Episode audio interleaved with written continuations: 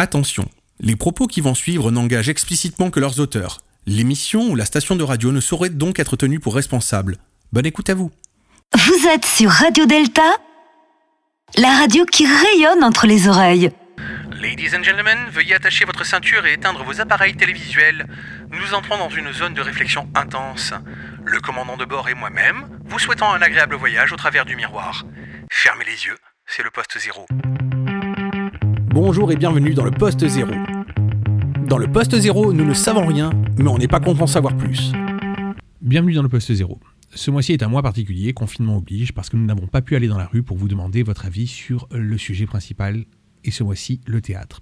En plus, nous venons d'apprendre il y a quelques jours la mort de Jean-Laurent Cochet, ce grand maître du théâtre.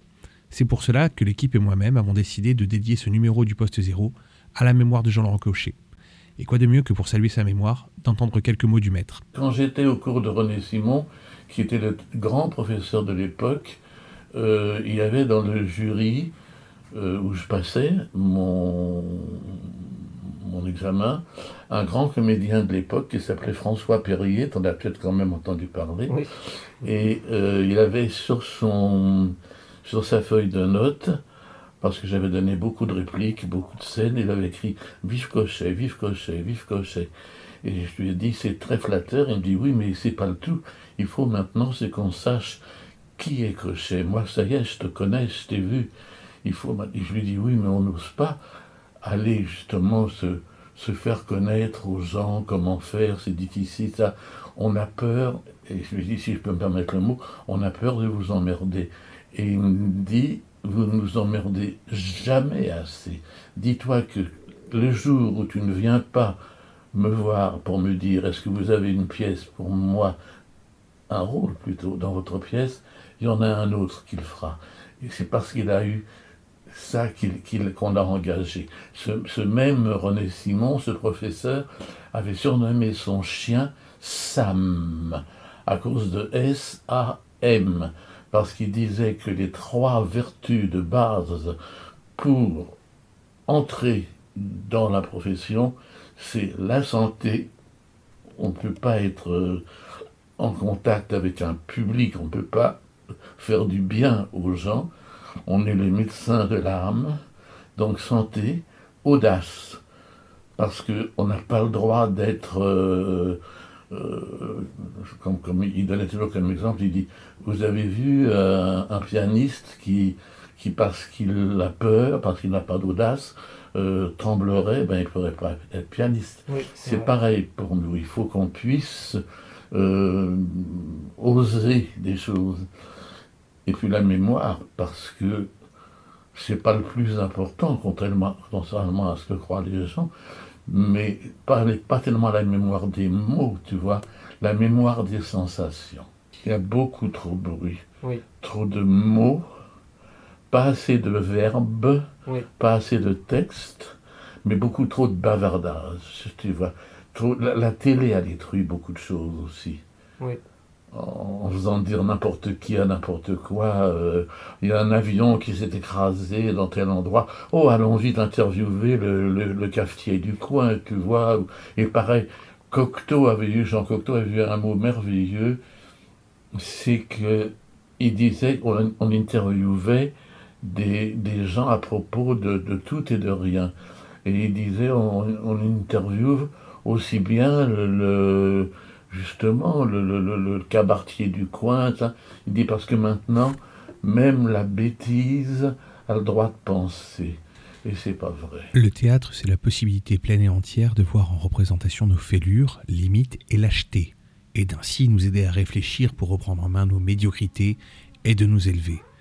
C'est aussi les du partage, des démonstrations par la déclamation, de nos turpitudes et de nos espérances, de nos échecs et de nos plaisirs, de parler sans fioriture, sans faux semblant, sans filtre, et c'est infiniment salvateur.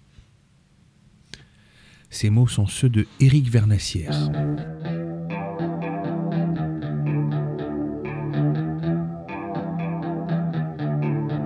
Alors Robinson de Nappe, bonjour. Salut Mitch. Ouais, Robinson, on va se tutoyer directement car euh, nous nous connaissons depuis un petit moment, euh, pour dire vrai. Alors, Robinson, euh, tu es actuellement un apprenti comédien. tu fais partie des élèves qui fréquentent les cours de Jean-Laurent Cochet et je t'ai recroisé par hasard durant un spectacle de Fabrice Lucchini où tu as eu l'honneur de lui donner la réplique depuis la salle où tu étais spectateur justement. C'était sur un passage de Ruy Blas, pour dire vrai. C'est ça. Au-delà de cette anecdote, moi j'aimerais savoir quelque chose. Toi qui es comédien, qui pratique cet art tous les jours, ou presque, c'est quoi pour toi le théâtre? On commence directement par du lourd. Ouais. Euh, écoute, euh, je pense que c'est, euh, j'ai pas, j'ai pas envie de faire une réponse, une espèce de, de, de comme on a dit tout à l'heure, une espèce de, de réflexion euh, sur laquelle que, je n'ai pas mené. Euh, moi, la définition que j'ai du théâtre, c'est vraiment la transposition de ce qui se passe dans la vie. Mhm. Donc la notion de, de, de réalité, hein, avant toute chose. Donc il n'y a pas de, on monte sur scène. Euh, on, on, par exemple, un exemple tout con, euh, il y a certaines écoles qui, qui apprennent à dire les vers avec toutes les syllabes. E. C'est pas mon école et c'est pas ce que j'ai en tant que représentation de ce qu'est le théâtre, en tout cas. Mm. Et je recherche vraiment à chaque fois que je monte sur scène, quel que soit le, quel que soit le texte, que ça soit du Tchekhov, donc quelque chose de très réel dans le texte, très parlé, ou quelque chose comme euh, comme Racine ou, ou, Molière ou Musset qui est peut-être euh, avec des, des, phrases plus longues, euh, des, des, choses plus complexes. Toujours, quel que soit l'auteur, essayer de trouver la réalité, la réalité, quelque chose qui est transposable à la vie, avec toujours le respect, bien évidemment, avant toute chose, de, de l'auteur. Je ne sais pas si ça répond. Évidemment, il y a, je peux te parler de, de qu'est-ce que c'est le théâtre pendant trois heures, en fin de compte, mais je j'essaye de faire de mon mieux pour condenser un petit peu. Est-ce que, euh, est-ce que ça te parle? Alors, moi, moi, à titre personnel, bien sûr que ça me parle, euh, évidemment. Mais euh, moi, moi, toutes les réponses sont bonnes, en fait. Tu, tu, tu n'as pas de, il n'y a pas de mauvaise ou de bonne réponse, comme le disait si bien le scribe dans Astérix, Obélix, Mission Cléopâtre. Il n'y a pas de bonne ou de mauvaise situation, mais là c'est un peu pareil. Il n'y a pas de bonne ou de mauvaise réponse, pour dire vrai. Est-ce que tu crois, euh, comme Hitchcock, parce que Hitchcock disait le théâtre, c'est la vraie vie. Est-ce que tu penses donc du coup que pour toi, le théâtre, c'est la vraie vie? Mais clairement, alors, euh, c'est euh, oui, clairement, il y a cette recherche de la vérité avant toute chose. C'est-à-dire que je travaille chaque texte, chaque mot, chaque syllabe au, pro, au, profit de la ré, au profit de la réalité, au profit de, de, de comme c'est comme ça en fait, c'est ce que j'ai dit tout à l'heure, c'est vraiment je recherche cette vérité avant toute chose. Un petit exemple, je je rentre pas sur scène, je change de pièce. Si tu veux, c'est tu vois ce que je veux dire, c'est vraiment ce truc. Il n'y a pas de il y a pas d'intention. Tiens, tu vois par exemple, on travaille beaucoup les fables dans mon école, mmh. les fables de La Fontaine. Et ça me rappelle des souvenirs. Et et toi aussi, tu as, as, bossé les, les, fables Oh oui, oh, beaucoup, énormément. Mais je, je, enfin, pour, pour, je, je, je les ai fait bosser. Je les ai fait bosser aussi. Exercice très efficace. Et en fait, on va pas, par exemple, c'est un, un exemple pour soutenir euh, ce que je te dis, c'est on va pas monter sur scène et dire, par exemple, bonjour, je vais vous dire le roi et l'oiseau on va pas annoncer la fable, on va pas dire un texte aux gens. On va monter sur scène avec une intention. Une intention qui est réelle pour la personne qui va dire la fable. C'est-à-dire que la fable, le texte, pour nous, n'est qu'un prétexte d'une situation et d'une intention oui. d'un personnage. C'est, on, voilà, on n'est pas sur scène pour faire, entre guillemets, hein, faire du théâtre. On est là pour soutenir une situation et porter un texte. Voilà, donc c'est euh, voilà, c'est un effacement complet de notre personne à nous au profit du, au profit de, voilà de l'auteur du texte et, et de ce qu'on peut apporter à la situation. Ouais. Comment considères-tu le théâtre dans ta vie? Est-ce que cela t'apporte quelque chose? Alors, ça a été différent au fil, au fil du temps. C'est-à-dire que ma réponse est tout à fait différente de celle que j'avais avant de rentrer chez Cochet, par exemple, ouais. que j'avais avant de commencer le théâtre conservatoire à Nice. Euh, je pense que je, c'est toujours, on, on, commence toujours le théâtre. Je, je, je sais peut-être me faire des ennemis, mais on commence toujours le théâtre pour des raisons aléatoires. Mm. Euh, donc on a envie d'être aimé parce qu'on a envie d'être devant les. Je sais pas, voilà. Y a, on, on, on commence toujours le théâtre pour des raisons qui nous sont propres. Et le théâtre n'a pas la même place, évidemment, la même importance maintenant qu'il que y a deux ans. Euh, il y a deux ans, je faisais ma, voilà, je faisais ma vie. Euh, ce qui m'importait, c'était de faire la fête, de voir les copains, euh, de faire des sports de combat. Et si, euh, et si je pouvais aller dire un texte le dimanche au conservatoire, apprendre mon texte juste avant d'aller en cours et le dire en faisant un peu le con sur scène, c'était ce qui me plaisait et j'étais content. Là, depuis mon arrivée à Paris et depuis que j'ai décidé de faire ça de ma vie et que j'ai dit à tout le monde derrière, tout mon entourage, euh, bon, je monte à Paris, je monte à Paris, je me suis retrouvé à cocher et je me suis dit, bon, là, va falloir assumer, mon gars. Et en fait, j'ai compris ce que c'était que les enjeux et ce que ça voulait dire d'être un comédien. Euh, être un comédien, c'est être un sportif de haut niveau, en fait, en fin de compte. Je veux dire, il n'y a pas de distinction à faire là-dedans. Donc la place que ça a maintenant dans ma vie, euh, c'est dès le réveil jusqu'à ce que je jusqu'à ce que je me couche. C'est-à-dire que chaque seconde euh, de ma vie est utilisée pour mon objectif, pour le théâtre et au profit de la scène. Euh, J'entends par là euh, trois heures de, de, travail corporel le matin au réveil avant d'aller en cours de théâtre, euh, que ça soit pour les étirements, pour la posture, un travail de chant, lyrique aussi pour, pour la voix, mmh. énormément d'articulation, du travail sur la diction, sur les syllabes, euh, etc., beaucoup de lecture. Tout s'articule euh, pour être le plus naturel dans la vie et donc, par prolongement de la vie, l'être sur scène et pouvoir donner sur scène quelque chose de probant auquel on croit et qui en plus euh, voilà doit doit parler au dernier spectateur du dernier rang etc donc c'est tout ça c'est tout ça à prendre en compte. Donc qu'est-ce que ça quelle est la place que ça a dans ma vie maintenant? C'est toute ma vie euh, euh, ça occupe absolument tout, toute ma vie. Ça change littéralement ma vie. Quelle est l'anecdote la plus folle que le théâtre ait pu t'apporter? Alors euh, tu en as une, hein, après c'est pas une obligation. Hein, puis, oui, oui, oui. Euh... Euh, bah déjà, il y en a, y en a. Je pense qu'il y en a deux. Il y a Fabrice Lucchini, mmh. évidemment. Euh, ça, c'était assez incroyable. Je suis témoin. je, tiens à dire, que si un jour il y a un jugement, je suis témoin, monsieur le juge. Tu es complètement, tu es complètement témoin. C'était assez incroyable d'ailleurs ce moment-là de te retrouver à la fin. En plus, tu me parlais euh, sans, sans me dire ton nom et t'as beaucoup changé depuis. Je t'avais pas reconnu. C'était très très drôle. Et oui, donc du coup, Lucchini qui commence à faire le, fameux Bon Appétit de, de Rue Blas. Et euh, évidemment, en fait, il montrait le public à chaque fin de verre. Il montrait le public pour que le public termine, comme c'est une tirade qui est censée être euh, très connue. Et donc moi, j'étais au second rang, exactement mythique, et moi j'étais au second rang, et donc je terminais à chaque fois son verre, évidemment, puisque c'est un texte, c'est le premier texte que j'ai travaillé en arrivant chez Cochet. Lucchini qui sort de Cochet, hein, pour la petite histoire, donc oui, tous les textes qu'il faisait sur scène, tous les textes qu'il faisait sur scène, on, on, les travaille en fait en, en cours tous les jours. Et donc euh, voilà, je, je, finissais son verre et ensuite il, il arrête un petit peu le, le truc et il, il s'adresse à la foule et il dit euh, il y en a qui vont croire que j'ai un complice en parlant de moi.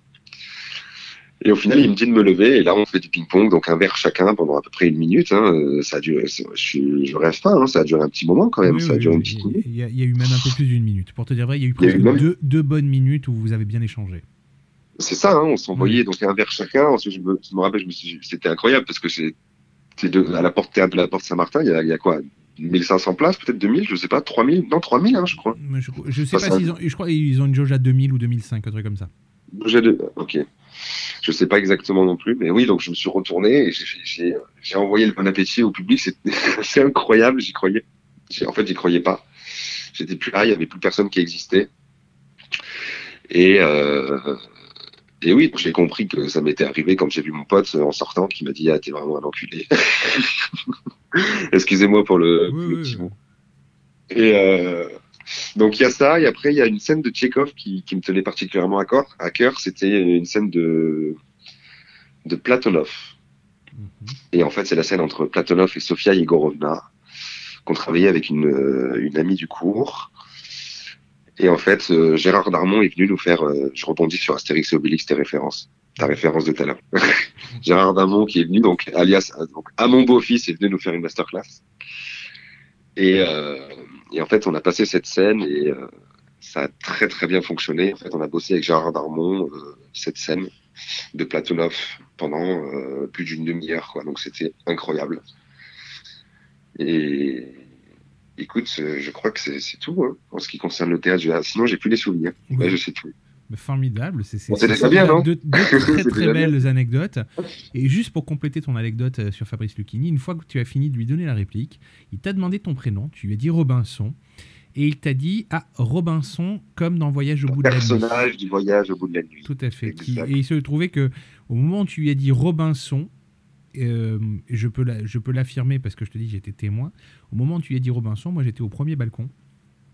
J'étais juste en face de la scène. Quand tu as dit Robinson, je t'ai regardé plus précisément. Et euh, alors attends. Ah, c'est là du coup que toi t'as eu. euh, Je sais pas ce qui s'est passé dans ta tête à ce moment-là, c'est incroyable. Ouais. C'est incroyable. Ouais, donc je, je te dis, j'ai- j'ai- je t'ai regardé plus précisément, et en te regardant plus précisément, c'est là où j'ai dit merde, c'est lui. Et je t'ai reconnu. Voilà, donc euh, ça, ça- ça fait, ça a fait tilt. J'ai dit à ma femme qui était assise à côté de moi, euh, Ben, c'est ce gamin-là et je le connais. Enfin, je, je l'ai connu gamin, pour dire. Je l'ai connu pas bien grand, voilà. Ça connu. faisait combien de temps qu'on s'était pas vu là qu'on se retrouve à Paris dans une salle de théâtre devant l'équilibre euh, Ça devait faire quoi 5 15 ans, ans. Peut-être 5 ans? Non, pas plus. Non. Non, 10 ans au moins, facile. Mais quand on s'est connu, quand on s'est connu, tu avais quel âge? Quand on s'est connus, j'avais euh, ça- j'avais 14 ans, parce que j'étais en troisième euh, Ouais, au ça. collège Raoul Dufy. C'est ça. T'avais t'avais 14 Et là, j'ai ans. 20... Et là, j'ai 21 ans. J'a- J'avais 20 ans quand ça s'est passé. Bah, euh, bah, 6 ans. 6, 7 ans. Ouais, 6 ans. 6, Et on se retrouve dans, dans une salle devant l'équilibre. Voilà. Alors, si le théâtre, c'est la vraie vie, en tout cas c'est ta vie, clairement, euh, comment distingues-tu l'extérieur de l'intérieur? As-tu parfois du mal à sortir des personnages que tu joues? Euh, littéralement, oui. En tout cas, au début. Et je pense que c'est euh, c'est le travail en fait qui est le plus difficile pour pouvoir faire du théâtre. C'est c'est de se gérer dans la vie. Je pense que comme ce qui se passe sur scène et la représentation nette de qui vous êtes dans la vie, euh, je pense qu'on doit être irréprochable dans la vie, être honnête avec soi et euh, avoir un quotidien irréprochable pour pouvoir euh, donner quelque chose sur scène. Après, bon, ça c'est ma vision des choses, ça peut être discutable. Mais par exemple, je me rappelle qu'au tout début de l'année, première année arrivée à cocher, j'ai travaillé Caligula.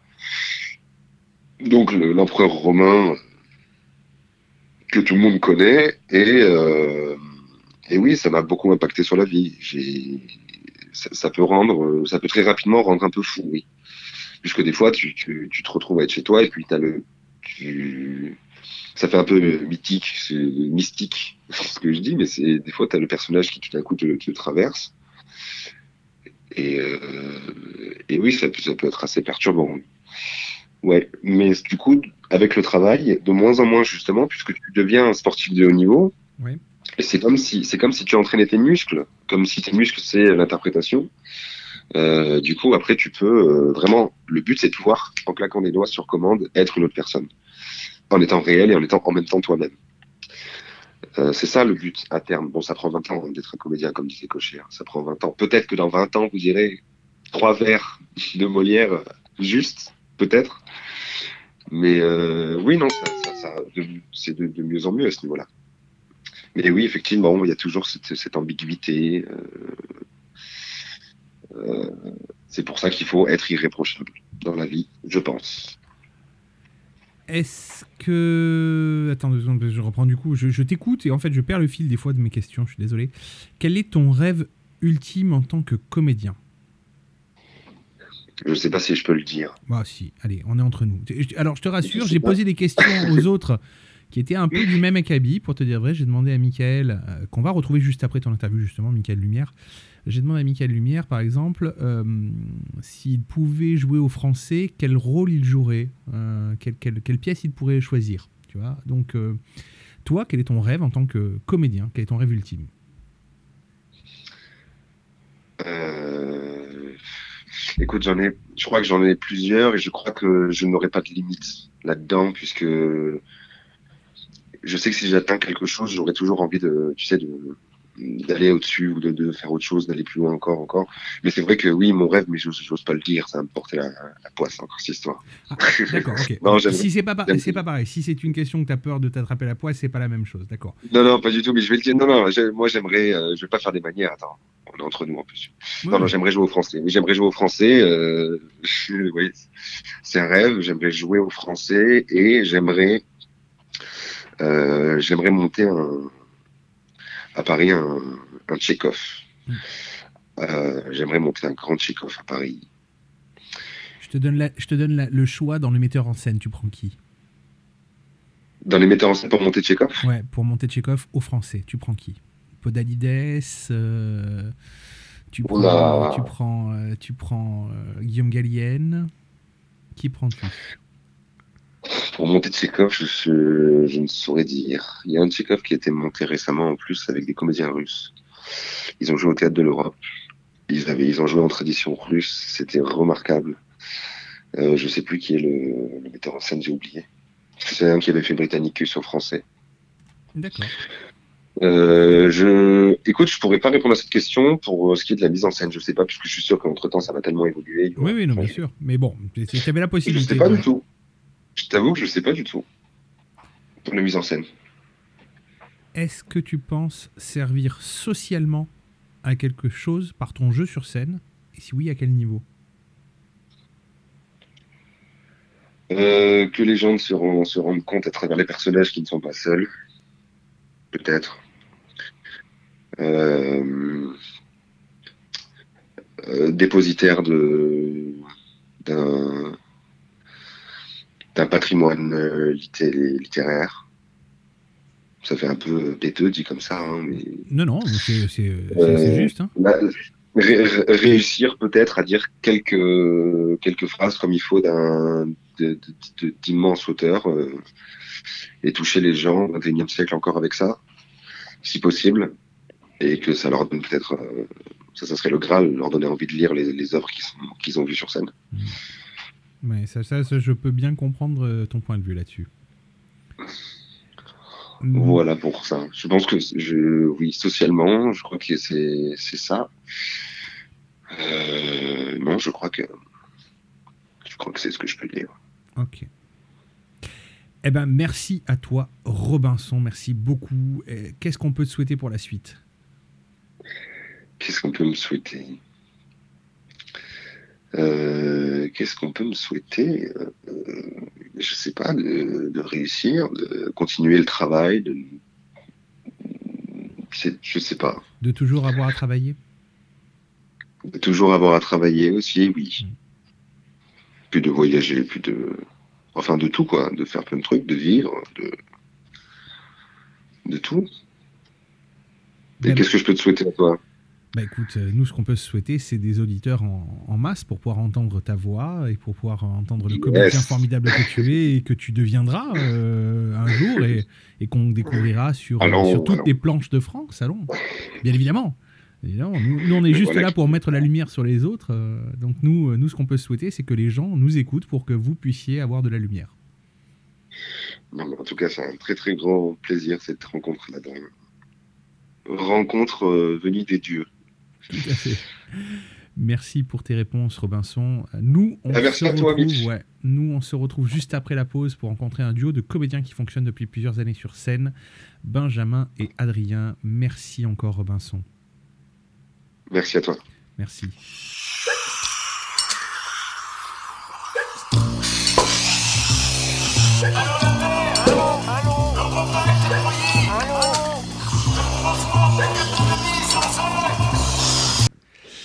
Alors, je vais pour une fois sortir de mon studio pour aller directement dans un théâtre.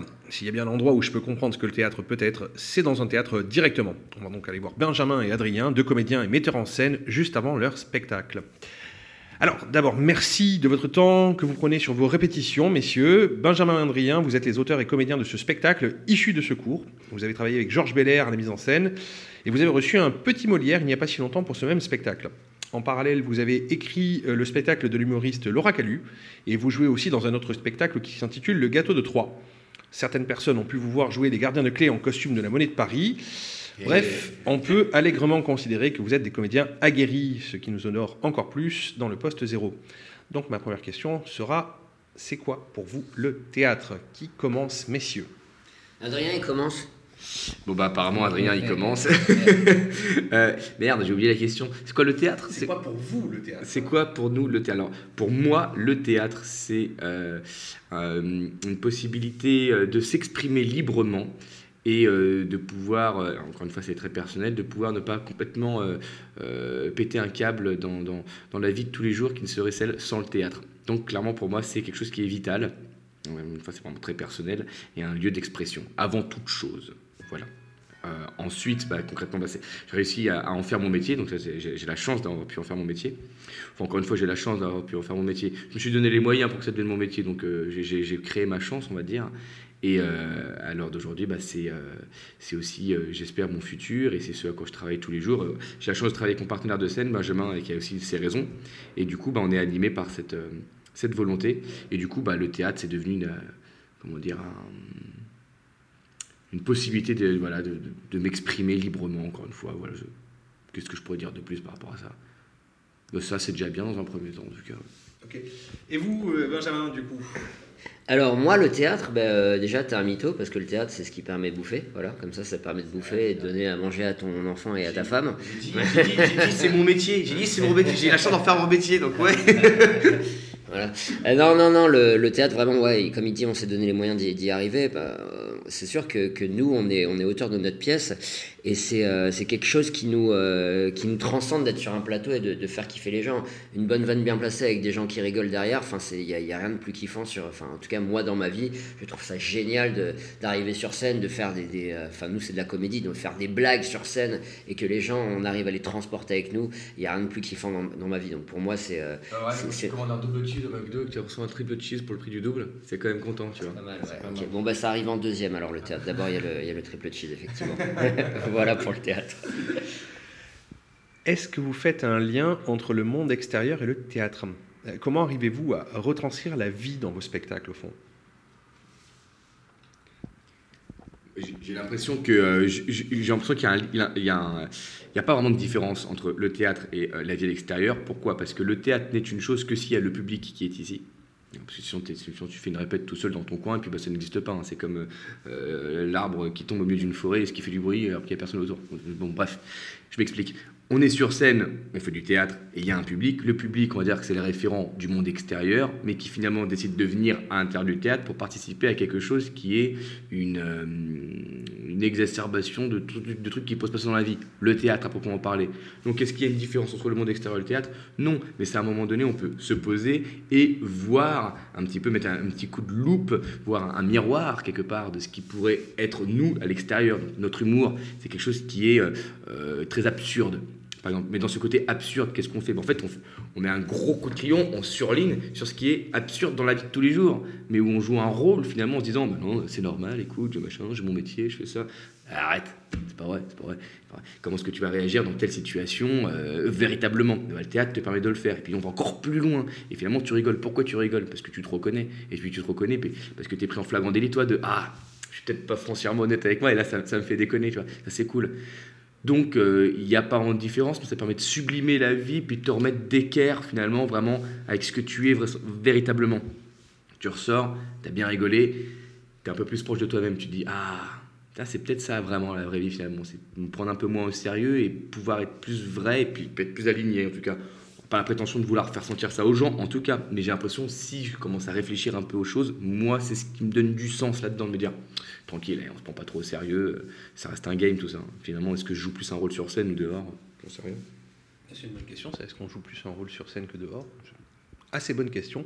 Et pour vous, du coup, euh, Benjamin, est-ce que lui, il vous voit comme une grande personne. comment, vous arrivez à, comment vous arrivez à retranscrire la vie dans, spectacle Alors, moi, moi le, ce que, ce que j'aime bien au, théâtre, et euh, les gens, ils, en fait, ils, viennent euh, après leur boulot, après la journée qu'ils ont passée avec leurs enfants, après une, journée euh, quelconque, peu, peu importe ce qu'ils aient fait dans leur journée, ils viennent se poser avec nous. Et ils viennent se poser avec nous comme si ils allaient voir finalement, comme s'ils allaient voir une séance au cinéma, un, film, et nous, on est là avec eux, on est en connexion. Donc, effectivement, il y a toujours ce, cette, euh, cette possibilité de casser le quatrième mur et de rigoler avec eux et de, de, de se dire de toute façon, quoi qu'il arrive, même si je joue un truc on n'est que deux sur scène, on est avec eux, on les transporte, et il y a vraiment un truc, et c'est pour ça que le spectacle vivant est, magique pour ça, c'est que chaque soir est complètement différent, et, euh, comme, dit Adrien, il n'y a, pas de différence entre le monde extérieur et ce qui se passe sur le plateau, parce qu'on est, on est ensemble pendant une heure et demie, et, euh, c'est ce qui, nous, euh, ce qui nous motive aussi, et ce qui, les gens adorent, des, ils nous le répètent à chaque fois, nous c'est pas notre but, mais à chaque fois, des fois on, rigole tellement sur scène qu'on va, on va se marrer entre nous, et, et ils adorent ces petits moments parce qu'ils sentent qu'on est encore plus avec eux, qu'on est, qu'on est humain, qu'on est qu'ils ne se posent pas devant une toile de cinéma, quoi. On, est, on est là avec eux, quoi qu'il arrive, et à la fin on ira les saluer, et, et le monde extérieur et le théâtre se rencontreront à ce moment-là vraiment, mais euh, quelque part on vient de passer une heure et demie ensemble, et, et on le prolonge juste après, quoi. Votre spectacle tourne autour de l'humour et de l'absurde en particulier, puisque vous avez des références comme les Monty Python, si j'ai bien saisi. Euh, puisque le théâtre est une représentation de la vie, pensez-vous que l'absurde soit une chose très présente dans le réel? C'est pour qui?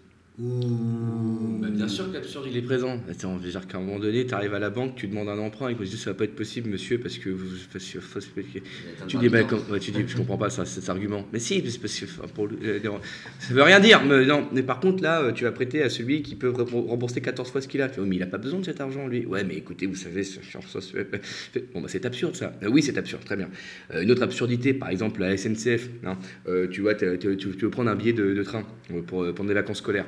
Voilà, tu fais, je comprends pas, parce que je vais prendre un billet de train, mais il, est six fois plus cher que là, en, période où personne ne le veut. Ah oui, monsieur, on le fait six fois plus cher, parce qu'il y a plus de personnes qui veulent prendre le train. Ok, d'accord, mais je comprends pas, parce que comme il y a plus de personnes, du coup, vous pourriez le faire moins cher, le billet. Oh, vous comprenez, hein, c'est la loi de l'économie, hein, c'est comme ça. Ça n'a pas de sens, en fait. hein.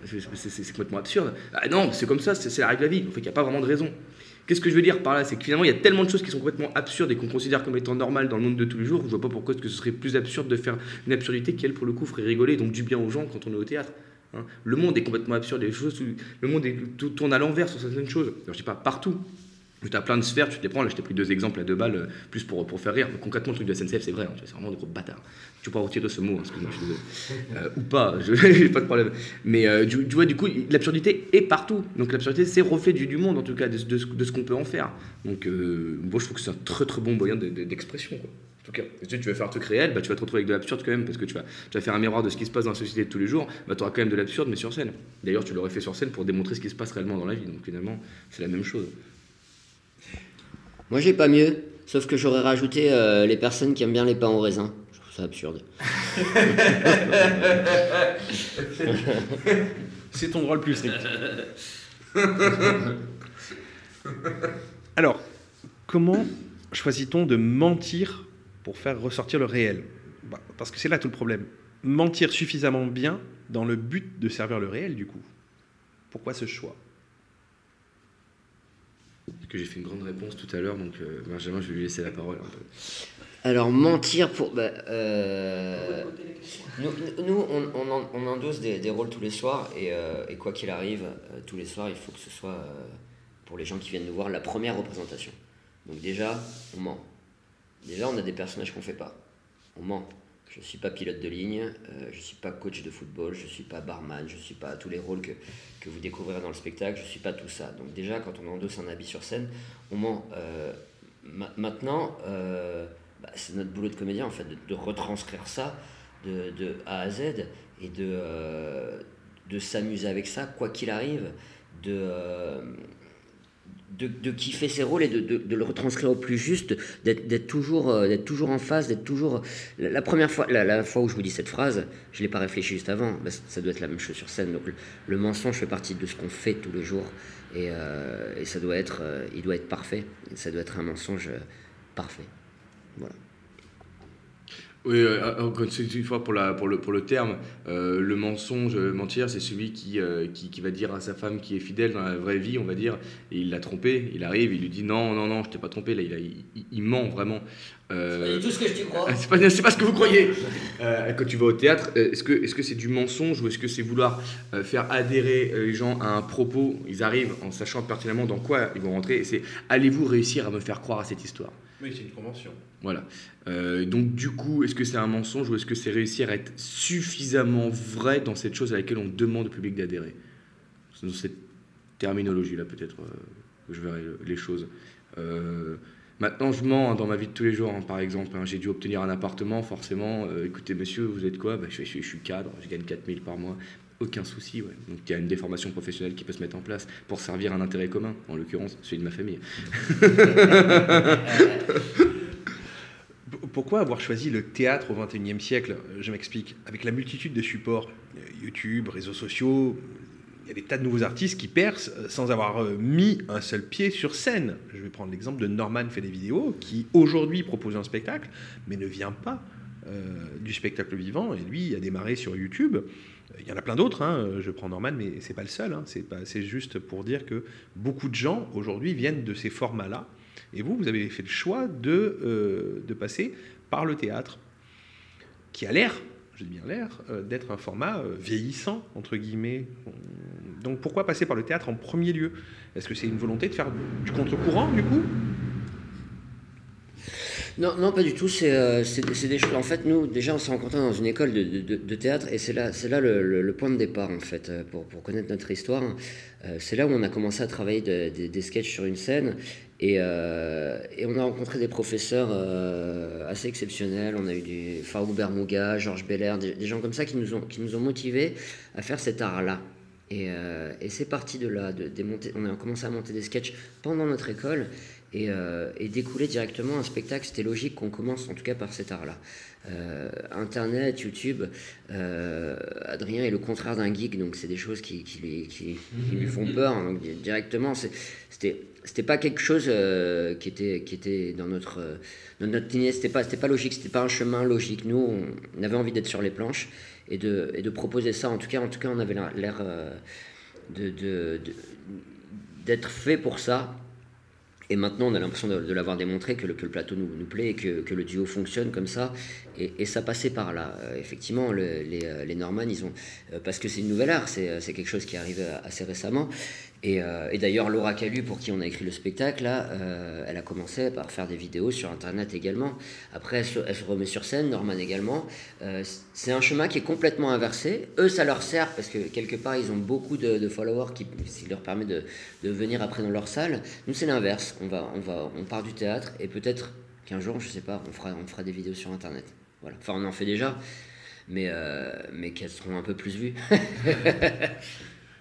D'ailleurs, c'est une vraie question euh, qui, euh, qui, qui, qui, ressort euh, après les propos de Benjamin. C'est est-ce qu'Internet, c'est un média qui, à un moment ou un autre, va devenir un passage peut-être obligatoire pour les gens qui font du théâtre? Bah, tu es, obligé déjà, parce que ne serait-ce qu'aujourd'hui, pour faire de la promo, tu, tu, tu passes par Internet, quelle qu'elle soit. que tu vas acheter tes billets, la majorité des gens maintenant bah, passent par billet réduit. De moins en moins de personnes qui appellent le théâtre directement, à Paris en tout cas, on va dire.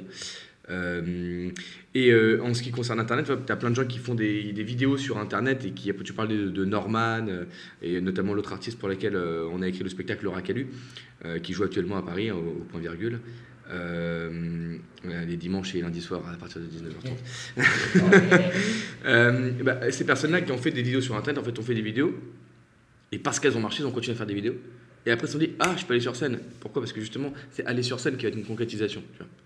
Euh, on ne parle pas de toutes les personnes qui font des vidéos et qui passent complètement à la trappe. Là, on parle vraiment là, des, pépites qui arrivent finalement. C'est relativement rare. Maintenant, nous, c'est complètement une autre démarche. Si on décide de faire de la scène notre métier, c'est-à-dire que nous, on va chercher ce métier avec une passion, on va le travailler pour construire quelque chose. L'un des personnes qui ont été, entre guillemets, élues et choisies par un public déjà avant même d'arriver sur scène. C'est encore, encore autre chose. Et nous, maintenant, une fois qu'on est sur scène, bah là, nous, on fait notre, on fait notre métier correctement. Euh, on arrive à construire notre, notre carrière de cette manière-là. Et on pourra utiliser par la suite éventuellement Internet pour venir euh, euh, soulever un petit peu ce, ce, ce, ce, duo et ce travail qu'on fait, ramener des gens au théâtre. Et puis si jamais il y a un truc qui prend en plus sur Internet, mais trop bien, moi j'ai envie de te dire c'est génial. Euh, si ça peut nous amener à la télé, tout, etc., n'importe quel média, c'est bien, c'est une autre manière d'exprimer son métier. Donc moi, il n'y a pas de problème avec Internet, tous ces trucs-là. Enfin, le concept d'Internet, fait d'aller sur Internet, mettre vidéos, ça, concrètement, comme dit Benjamin, moi je suis pas un geek, moi ça me fait bader, ça, tu vois, j'ai, du mal. Mais faire une vidéo, si ça marche, machin, bah, très bien, ça c'est super cool. Euh, maintenant, si je peux aller un peu plus en profondeur dans la question, est-ce que, en gros, pour, moi, il faudrait qu'il y ait toujours de la scène. Peu importe ce qu'on pourrait faire à côté qui marcherait aussi, et je le souhaite, euh, faudra qu'il y ait de la scène, tout le temps. Parce que la scène, pour moi, c'est ce qui est le plus important. C'est le mieux. Le rapport au public directement. Euh, c'est pour moi, c'est l'essence du métier de comédien. D'ailleurs, vous, vous, parliez de la scène à l'instant, mais est-ce que c'est pas trop dur de sortir de scène le soir? Parce que c'est grisant comme sensation, la scène, au fond. C'est on se sent hors de tout, c'est un peu comme une drogue. Comment vous vivez l'après-scène? Ah bah, il faut redescendre. C'est-à-dire que euh, moi, ce que j'aime bien en général, c'est boire une petite bière. Le problème, c'est quand j'en bois une, j'en bois deux. Euh, sinon, bah, c'est euh, tout simplement profiter, rester dans la, simplicité, parce que quand on joue au théâtre à Paris, bah, par exemple, je, retourne le soir, tu retrouves ta, ta chérie. Ce qui est bien, c'est que ça te ou tu vas avoir des potes, ou je ne sais quoi, ou tu fais, ta vie. Mais quoi qu'il arrive, effectivement, tu as une porte qui s'ouvre et tu as le moyen de faire un. tu te poses, tu te dis, putain, il y a, y a, une heure, j'étais sur scène. Euh, si tant est que la représentation soit bien passée, mais bon, en tout cas, sous des applaudissements et les gens qui étaient en furie, qui kiffaient à fond, et là tu te retrouves tout seul, tu fais Ah, c'est marrant la vie. Bah, du coup, tu peux arriver sur des réflexions philosophiques qui sont aussi très intéressantes parce que du coup, tu vois que tu plus pareil, tu n'es plus dans le même état, euh, il, se passe plus la même chose autour de toi, beaucoup d'attention sur toi d'un coup, puis là, il n'y en a plus d'un coup, pourtant tu es le même mec. Ah, qu'est-ce qui se passe? Bah, Du coup, tu as, as, un bon matériel pour pouvoir rentrer dans des réflexions personnelles qui sont très intéressantes. Donc, ça aussi, ça me va aussi. Aussi bien finir dans un bar que finir en réflexion euh, pénardos, euh, ça, c'est chouette quoi. Tu as une porte qui s'ouvre. Et vous, du coup, Benjamin, comment vous vivez l'après-scène? Moi, j'ai l'impression qu'on est champion du monde quand on sort de scène. On, a une, une, une, énergie, une aura qui est, euh, qui est complètement différente. On, on, sent, on, sent, bien, quoi. On a l'impression, à part, à part quand ça se passe mal. non, non, ça a déjà arrivé une deux fois. en général, sur les sites de secours, on, se sent bien après. On se sent, euh, on sent le le travail accompli. Quoi. C'est, euh, en plus, on est souvent en tournée, donc on a l'habitude de, saluer les gens. Euh, pas ici, là, on peut pas parce qu'il y a une pièce qui s'enchaîne, mais sinon, on a l'habitude de saluer les gens à la fin du spectacle. Et on a directement le retour des gens, donc c'est, c'est, euh, génial. Et, et, pendant, pendant 2-3 heures après la scène, on se, sent, on se sent bien, quoi. On se sent bien. Voici. Sur, sur, issue de secours, hein, pour vraiment le dire, en sortir, c'est la teuf tout le temps. C'est-à-dire que le spectacle, il est patate. Les gens, ils sortent, ils ont la pêche, nous on est heureux, le spectacle il, fonctionne, et je le dis comme ça parce qu'on a bossé comme des dingues dessus, et ça marche maintenant, on est fiers de ce qui se passe. Mais on fait d'autres choses aussi. Et notamment une fois, je, vais, je, nommerai personne, je nommerai pas de, de nom de, de compagnie, de, de, de boîte. On fait d'autres travaux avec Benjamin, où on va dans des entreprises, par exemple. Et un jour, on, avait, enfin, on a écrit un, spectacle qui nous, nous botte bien, mais qui n'avait pas du tout pris. On était dans un comité d'entreprise, ils venaient de se faire allumer, mais de dingue Tous, ils n'étaient pas disposés du tout à, nous voir jouer, en fait. Et, genre, il fait un mix entre nous, il y en avait fameuses, mais là, j'en parle, il devait arriver. il y avait une scène, on faisait un truc d'enquête et tout, et les gens, ils, sont, ils n'en avaient rien à faire. Et je savais que la scène d'après, Benjamin, il allait devoir arriver habillé en infirmière coquine. Genre, mais complètement, ça devait être un peu un, un paroxysme à ce moment-là où les gens sont pliés de rire parce qu'on les a amenés et tout, machin. Et là, dans mes yeux, il arrive à comprendre que je lui envoie ce message-là. Je fais, mais dans, dans 10 minutes, tu vas te taper un bide, mais de ouf. Et là, on part en fou rire, je comprends ça. Il va se casser, il se change, donc je fais un monologue, et je le vois arriver au loin en infirmière. ben, un soir comme ça, quand les gens sont partis et que tu te retrouves tout seul, bon, on rentrait en voiture. On a eu un silence dans le camion. On a eu un silence. Puis après, on a explosé de rire. Enfin, notre métier est drôle quand même. Hein. c'est surtout qu'on se dit, enfin, nous, on a la chance d'être à deux, donc quoi qu'il arrive sur le plateau, on se soutient, même si on sent qu'en face, sur cette, cette fois-là, voilà, les gens, ils s'en foutaient, ils s'en foutaient totalement. Mais euh, on, a, on, a, cette chance parce qu'on se dit en one-man show, quand euh, les gens ils sont seuls sur un plateau, sur les seuls en scène, ça doit être dur, quoi. Ça doit être dur. parce qu'ils sont, ils sont seuls pour tout supporter, quoi seul dans les bons moments, seul dans les moments difficiles. C'est euh, ouais. Ça, doit, ouais, ça peut, ça peut être... Chapeau, chapeau bas, chapeau bas aux stand-uppers, one man, Pas à tous, hein. pas à tous, hein. Bah, c'est qui copie, quoi. Ah, oh, oh, on pas de ça entre nous, on ne donne pas, on ne pas les gens, on ne donne pas les gens. C'est pas bien de faire les donneuses. on a un donné, hein. on y est pour rien, c'est pas nous. Ouais, c'est pas nous. Donc ça, ça, tombe bien que vous en parliez. Donc Copy Comics, c'était vous Non, toujours pas, Même pas. Ce sera coupé au montage. Est-ce que vous voyez sur scène jusqu'à la fin de vos jours? C'est une bonne question. Moi, je ne sais pas. Honnêtement, je sais pas. Je, je, kiffe bien là pour le moment. Euh, je sais que j'aime beaucoup la mise en scène. J'ai fait quelques, quelques mises en scène euh, il y a quelques années et euh, j'ai adoré ça. Euh, maintenant, j'adore écrire également. Euh, j'ai découvert un métier formidable qui est la, qui est la voix off l'année dernière et j'essaie de me lancer là-dedans de plus en plus. Donc, ça, tournera toujours autour du spectacle, quoi qu'il arrive, parce que j'ai décidé d'en faire mon métier. Ce sera, je pense, à vie, et euh, que ce soit au cinéma ou sur, sur scène, ce sera toujours un métier qui tourne autour en tant que comédien, acteur, metteur en scène, ou même de faire de la voix. De toute façon, c'est être comédien de voix, quoi qu'il arrive. Donc, ce sera autour du, du jeu, quoi qu'il arrive il y aura toujours de la scène, euh, tout le temps. Tout le temps, tout le temps. C'est obligatoire. Je le sens au fond de moi, donc euh, de... après, avec d'autres choses, tout à fait ouvert à plein d'autres trucs. Euh, je veux continuer à écrire, on a des projets d'écriture. Écoute, euh, j'ai pas eu la. Comment dire Je, je me suis fait virer euh, très, très rapidement. J'ai juste retiré le t-shirt, on m'a dit. Ça va pas être possible, monsieur. Et euh, ouais, donc de la scène tout le temps, tout le temps. Euh, parce que c'est viscéral, il y a quelque chose dans ma santé mentale. hein. C'est-à-dire que ça, partirait trop en cacahuète sinon, je pense. Mais du coup, on a des projets d'écriture euh, avec Benjamin euh, qui, qui m'intéressent bien, donc on va, continuer et ça va le faire. Je ne sais pas évidemment de quoi est fait le futur, mais je sais que j'aurais envie toujours d'écrire des choses que moi je sur scène. On verra comment, ça va se passer. Puis, avec toutes ces petites surprises de la vie que j'ai hâte de, de découvrir et de, de déguster. Voilà, il y aura toujours de la scène. Le théâtre prend une, grosse importance dans votre quotidien, donc si j'ai bien saisi. Et comme je le disais en introduction, euh, vous êtes des comédiens aguerris. Mais est-ce que vous arrêteriez le théâtre pour autre chose? Qu'est-ce qui vous pousserait à arrêter la scène au fond? Euh, Moi, ce serait des événements, euh, comme j'ai dit, j'ai- j'aimerais bien en faire mon métier toute ma vie. Maintenant, on a des familles, on a des choses qui peuvent arriver dans la vie.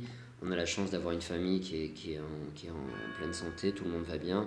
Mais la vie, elle tourne, la vie, il y a des, il y a des choses qui arrivent, il y a des accidents, il y a des maladies, il y a des choses comme ça. Donc, on ne sait pas de quoi demain est fait. Donc, euh, ce serait vraiment des choses un peu, un tragiques.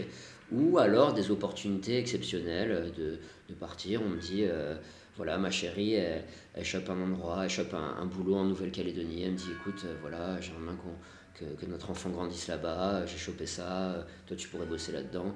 C'est- la vie qui est, qui, est faite de ça. Maintenant, euh, comme j'ai dit, je sais pas de quoi demain sera fait, donc euh, j'aimerais bien continuer là-dedans. Mais euh, si c'est pas le cas, ce serait vraiment euh, soit des choses géniales, soit des choses pas géniales du tout, mais je serais obligé de les faire. Quoi.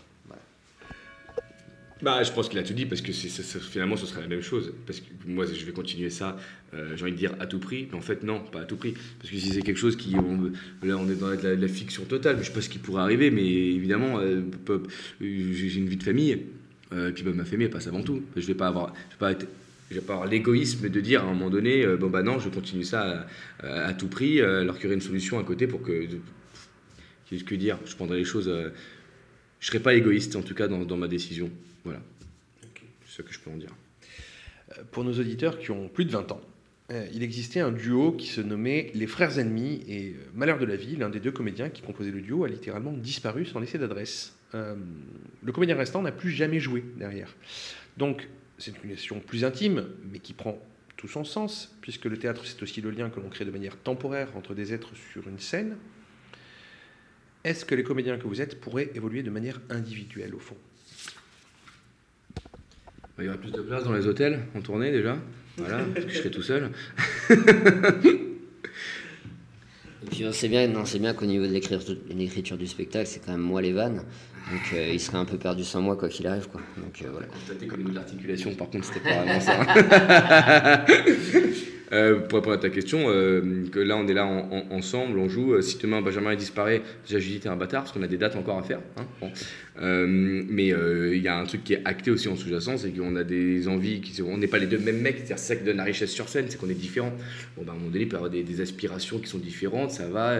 Euh, en revanche, je sais que euh, je sais que ça se passera toujours bien entre nous. Enfin, il n'y aura pas de coup foireux. Il va pas partir. L'exemple que tu nous as dit là, il va pas disparaître comme ça du jour au lendemain. Ou alors il pourrait faire croire au monde qu'il disparaît, puis me dire écoute, bon là, sache qu'à telle date, c'est Tu vas fini. acheter des clopes C'est Ça ce qui s'est passé, c'est ce qui s'est je passé avec les, euh, avec les frères ennemis. Vraiment, le, le mec a disparu pour de bon. C'est-à-dire qu'il a jamais laissé. C'est-à-dire que du jour au lendemain, on n'a plus de nouvelles de ce gars-là. Et euh, sa famille n'a plus de nouvelles et on ne l'a jamais retrouvé. C'est-à-dire qu'il peut très certainement euh, être mort dans un fourré comme il a pu partir à l'autre bout du monde. Le problème, c'est qu'on n'a aucune trace. Vraiment. Il a vraiment disparu pour le coup. C'est euh, coup foireux pour son, pour son collègue. Ça se trouve, il est mort quoi. Donc c'est pas coup Alors foireux, là, c'est- là, là, à ce moment-là, oui, là maintenant, à l'heure qu'il est, là, il a plus mal aux dents depuis longtemps. Il je est, pense. il est là-haut, il est là-haut, comme ça, il est posé à côté de Saint-Pierre. Il dit, non, mais ils sont sérieux là, ils sont ser- je, mort, on m'accuse là. Regarde ma page Wikipédia, est parti sans donner de nouvelles. Je suis mort, les mecs. Non, ouais, pour euh, bah, évidemment que, que, euh, que les duos, c'est que des, c'est que des, c'est des instants de vie. On voit très bien euh, euh, Omar et Fred. Enfin, il y, a- il y a beaucoup de duos qui se séparent. Il y a Dieudonné. euh, Qu'est-ce qu'il y a d'autre? Eric je suis désolé, on va pas parler de donner maintenant. C'est un sujet qui est quand même très tabou. C'était un duo, quoi. C'était un duo comme un autre. Euh, Eric et Ramsey. Enfin voilà, ils, ils, ils- Cadéo. Cadéo, Ils ont, ils ont chaque- chacun leur, leur euh, Laurel et Hardy. Hardy, il est où? Avec Françoise. Allez, bim euh, Non, non, non, bah, c'est des moments de vie maintenant. C'est vrai qu'on kiffe tous les deux sur scène. Quelque part, c'est, euh, c'est, euh, on est privilégié pour, pour, avoir, pour s'être rencontrés pour ça, en tout cas. maintenant, on verra, on verra ce que ça donne. Et effectivement, il n'y a pas de on n'a pas de limite, on n'a pas, on, s'interdit rien, on, verra bien si Adrien il a des projets. De toute façon, il a des projets, j'ai des projets aussi de mon côté. Euh, s'il y a des choses qui se passent sans moi, ou il fait, euh, s'il a envie de faire un one man, il fera un one man. Euh, moi, c'est pas des choses qui me bottent, mais, mais voilà, je pourrais très bien travailler sur, d'autres, choses. non, non, il n'y a pas de, a pas de problème avant une carrière solo, voilà.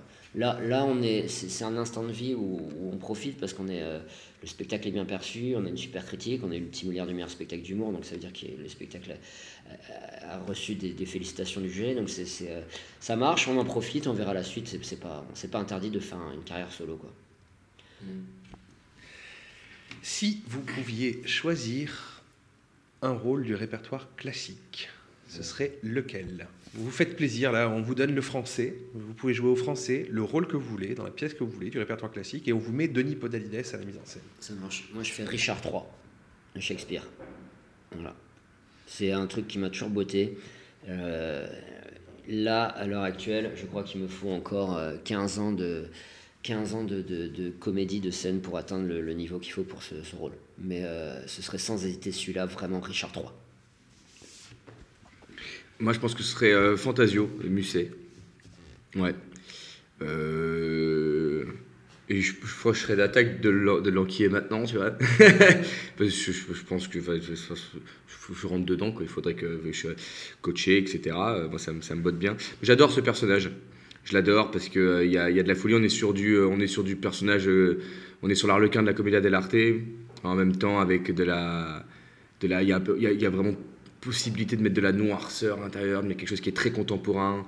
Euh, c'est ça que avec d'ailleurs beaucoup de beaucoup d'auteurs euh, de, de, talent, hein, c'est qu'ils sont intemporels finalement. Et celui-ci particulièrement parce que j'ai une, euh, une histoire personnelle avec, qui m'a suivi, qui m'a suivi donc ça, il me botte bien. Fantasio, Fantasio. Je peux faire Spirou. Hein? Alors, euh, Benjamin, on a vraiment dû retirer pas mal de vannes de sa composition dans le spectacle parce que évidemment c'était très léger. Il y avait un petit écureuil dans le Spirou qui s'appelait Spip. Je me rappelle, Spip. Spip, le, petit, écureuil Spip. Mais moi je ferai Spip si ça dérange personne. Ça marche. Et pas, et pas, les, Tu fais les Spip. Alors qu'est-ce qu'on peut vous souhaiter de plus pour l'avenir, messieurs? Bah déjà des meilleurs cadeaux à Noël parce que là, euh, voilà quoi, hein, la famille, euh, crevard les gars. Mais bon. voilà. C'est, faut, on choisit pas sa famille. Hein. Moi, j'ai eu des super cadeaux de mon côté. Ah, ce, qu'on, peut nous souhaiter, bah, c'est, euh, c'est que le spectacle continue comme ça, qu'il soit connu par. Euh, en fait, nous, notre but là actuellement, c'est de faire connaître le spectacle le plus grand nombre, parce que euh, effectivement, ça fait 5 ans qu'il tourne, mais comme nous a dit un, prod qu'on a, un producteur qu'on a rencontré cet été, là, il y a personne qui vous connaît pour le moment. Ça, ça, monte, ça monte, et le spectacle n'est pas encore connu. Donc, le faire connaître au plus grand nombre en continuant les, les tournées qu'on fait actuellement. Et, euh, et, puis, euh, et puis voilà, une diffusion sur France Télévisions, pourquoi pas et, euh, ouais, ouais, et puis qu'on arrive à trouver bien notre cam encore plus, quoi, parce que là on a notre premier spectacle issu de secours, on a bien galéré à le mettre en place parce que on, l'a. Ça, a commencé à avec différents sketchs, après on a tout relié, ça fait un patchwork, finalement on a une bonne intrigue, machin. Là, là on a un bon spectacle, boum, en place. L'idée serait de pouvoir transformer l'essai après, d'avoir un autre spectacle qui lui passe encore au-dessus, ou alors effectivement euh, que l'issue de secours là puisse, puisse, puisse, toucher le public qui mérite, parce que je pense que il, plaît à tout le monde, quoi. Il plaît à tout le monde. Qu'est-ce qu'on peut nous souhaiter, c'est qu'il y, ait, encore plus de succès, quoi, parce que je pense que le spectacle le mérite, parce que c'est pas que nous deux le spectacle, hein, c'est toute une équipe. Et tous ces gens-là, ils ont bien, ils ont bossé d'arrache-pied et tout, etc. Et, et on veut, on veut rien lâcher, quoi. On veut que, ah, on veut qu'ils viennent avec nous au plus haut, quoi. Mm. Ouais. Merci encore, Benjamin Adrien, de, votre, de vos réponses et de votre temps. Euh, je rappelle que le spectacle Issu de secours est en tournée dans toute la France et que l'on peut le retrouver euh, donc dans sa ville. Hein. On peut trouver les dates sur votre Facebook directement, donc Benjamin et Adrien. N'hésitez pas à courir les voir sur scène euh, pour passer un bon moment avec un vrai spectacle vivant. Nous, on se retrouve en studio dans quelques minutes avec un comédien qui évolue au sein des plus grosses productions cinématographiques et télévisuelles françaises et on va lui demander à lui aussi ce qu'il doit au théâtre. Merci encore Benjamin et Adrien. Ben, merci, merci, à toi, merci, à toi pour l'accueil. On a été euh, ravis de, de, de, de pouvoir... Euh, qu'on nous donne la parole, on a été ravis de, pouvoir parler. À très bientôt, merci. Merci. Merci.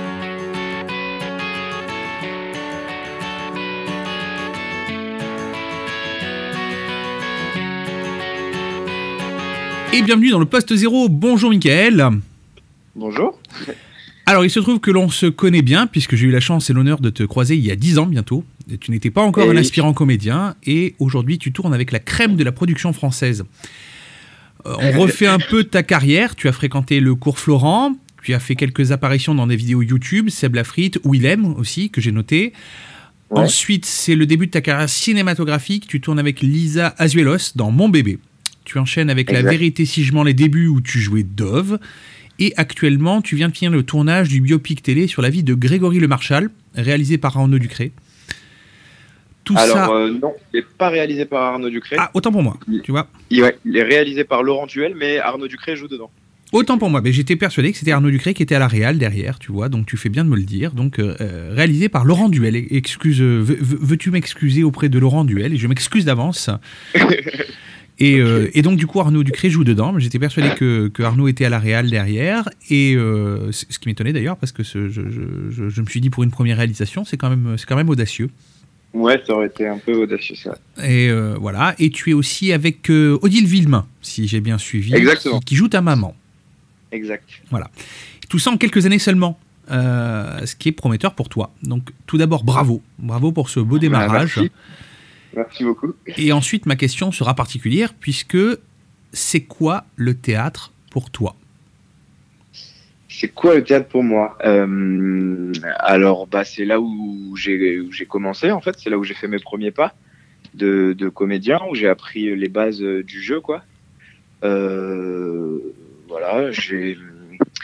On peut dire aux auditeurs que tu as été mon premier prof de théâtre, quand même. C'est- toi qui l'assume. Moi je, moi, je dis rien, je suis pas au courant, j'étais pas là, j'étais aux toilettes, tu me connais. voilà, c'est un petit peu euh, euh, l'exutoire, mon premier exutoire, euh, quand j'avais 14 ans, je crois, et je rêvais d'être, de devenir acteur de cinéma à la base. Et donc, euh, je me suis inscrit dans, dans tes cours, et c'est là qu'on a testé un petit peu toutes les conneries qu'on pouvait tester, quoi. Mm. Et donc, euh, je me suis découvert une espèce de passion pour ça, pour la scène. euh, un espèce de lieu sacré où il peut tout se passer, quoi, où on peut tout se permettre. Et euh, voilà, ça a été un peu, un peu ça pour moi le théâtre. Ça a été le- l'endroit où je pouvais me permettre ce que je me permettais pas dans la vie, euh, parce que je suis quelqu'un de, de plutôt pudique euh, sur euh, mes sentiments, mes émotions, tout ça. J'aime pas trop m'é- m'étendre là-dessus. Et donc, c'était l'endroit où je pouvais voilà apprendre la vie et les grandes émotions de la vie sans, sans trop me soucier du regard des, autres. Et euh, voilà, puis le théâtre, ça reste quand même le moyen d'expression, je pense, euh, artistique le plus le plus complet, enfin le plus vivant en tout cas. Et, voilà. D'accord. On te voit de plus en plus dans des formats cinéma et télé, clairement.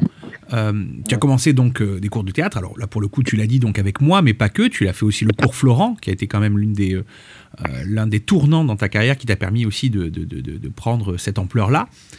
Ouais. tu as une base théâtrale. Tu, tu lui dois quoi au théâtre finalement? Bah, justement, ces, ces bases-là de, jeu, cette rigueur que ça demande dans le travail, dans, dans l'investissement et tout ça, et puis euh, la connexion avec, euh, avec les partenaires de jeu, parce que j'ai- j'ai- en, en parallèle des cours Florent, enfin avant de m'inscrire au cours Florent d'ailleurs, j'avais une petite troupe, on écrivait nous-mêmes nos, nos propres pièces, donc ça m'a permis de... La de toucher 7F, un hein, je, je, je l'ai je l'ai remis en avant. La 7F, si je me souviens bien. Euh, euh, c'est pas c'est pas exactement ça la setup je je j'ai fait plutôt des vidéos avec, avec eux Mhm. sur euh, sur internet où on avait fait des parodies euh, de, de rap etc qu'on publiait c'était plus pour euh, pour euh, vraiment euh, s'amuser quoi. Euh, mais j'avais une, une vraie troupe de théâtre euh, euh, dans une asso et tout ça euh, avec laquelle on faisait vraiment des pièces quoi qu'on écrivait et qu'on jouait devant euh, nos parents quoi. On, on louait des salles et puis on jouait ça devant nos proches et, euh, et donc ça m'a permis un peu de, de toucher à ça, voilà, à l'écriture, à, à, euh, l'esprit de troupe. euh, donc ça, ça permet de calmer un peu l'ego euh, aussi. Il faut, il faut, il faut, faut gérer un peu les égos de tout le monde. Le contact avec le public aussi euh, est très particulier au théâtre et on- voilà, ça m'a. Même si aujourd'hui je fais plus de, de ciné comme tu dis, j'ai- conscience qu'on le fait quand même pour un public. Et je, et donc, euh, c'est tout ça que ça m'a apporté. C'est je pense que j'aurais pas pu en arriver là si j'avais pas commencé par le théâtre, quoi. Puis même le fait, quand j'étais inscrit au cours Florent, je me rendais compte, je, passais des castings en parallèle, des cours. Et, et je me rendais bien compte que l'école m'aidait énormément, même rien que pour la confiance en moi, le fait de jouer tous les jours devant un public, parce qu'en fait, au cours Florent, on joue à chaque fois devant, devant le reste de la classe. Et, et, ça, ça m'aidait énormément quand, quand j'allais passer un casting. Et ben voilà, j'avais une certaine confiance. Je me disais bon, euh, je joue tous les jours à l'école devant 30 euh, personnes. Là, je peux, je peux faire mon casting devant deux personnes, quoi. Tu vois. Hmm. Juste rien que ce, ce, ce truc-là, euh, ça m'a apporté un, un, espèce de socle comme ça qui, que, qui, qui m'a été un peu indispensable on remarque souvent un désintérêt euh, de certains comédiens pour le théâtre au profit du cinéma, justement. Alors, plus de visibilité, des rôles plus amples, une facilité de travail parfois, et même de meilleurs cachets pour le coup. Euh, toi qui débutes donc du côté cinéma-télé, euh, quel est ton ressenti vis-à-vis de cette machine? Est-ce que tu penses que le cinéma est vraiment plus avantageux pour les comédiens que le théâtre? Alors, je suis pas sûr de ça. ça c'est je sais même pas si on peut, si on peut vraiment comparer. Euh, ça apporte des choses vraiment différentes et ça dépend un peu de, ce qu'on recherche, je pense, et aussi du justement tout simplement du travail disponible aussi parce que euh, en tant que comédien, je pense qu'on a envie de, de, faire les deux, enfin en tout cas de jouer, juste de, de vivre de notre métier. Et c'est vrai qu'au début, on démarre un peu avec ce qu'on nous propose, qu'on n'a pas trop le choix de faire soit du théâtre, soit du ciné. Euh, donc voilà, moi je comment je vis euh, ça, euh, cette machine. Euh, je sais pas, je suis, je suis super content, je suis très très heureux, tu vois. J'ai toujours voulu faire du cinéma, donc j'ai démarré par le théâtre, puis par hasard j'ai décroché un truc au ciné. tout s'est fait un petit peu. J'ai eu énormément de chance parce que les, choses sont arrivées un petit peu, enfin assez rapidement et tout ça.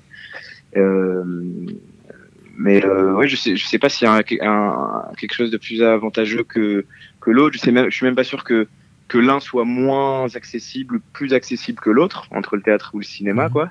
Parce que je, je remarque que les, deux milieux communiquent pas du tout, en fait. Euh, par exemple, ça fait très longtemps que je fais plus de théâtre. Enfin, depuis que j'ai quitté l'école, ça fait un an et demi maintenant. J'ai jamais joué au théâtre à Paris, alors que je tourne pas mal.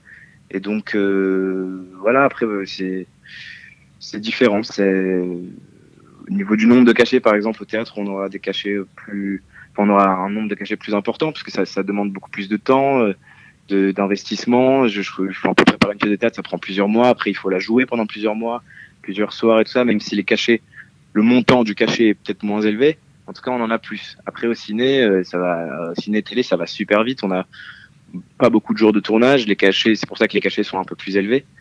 Mhm. Mais euh, voilà, en, en, 20 jours, c'est le film, il est expédié, quoi.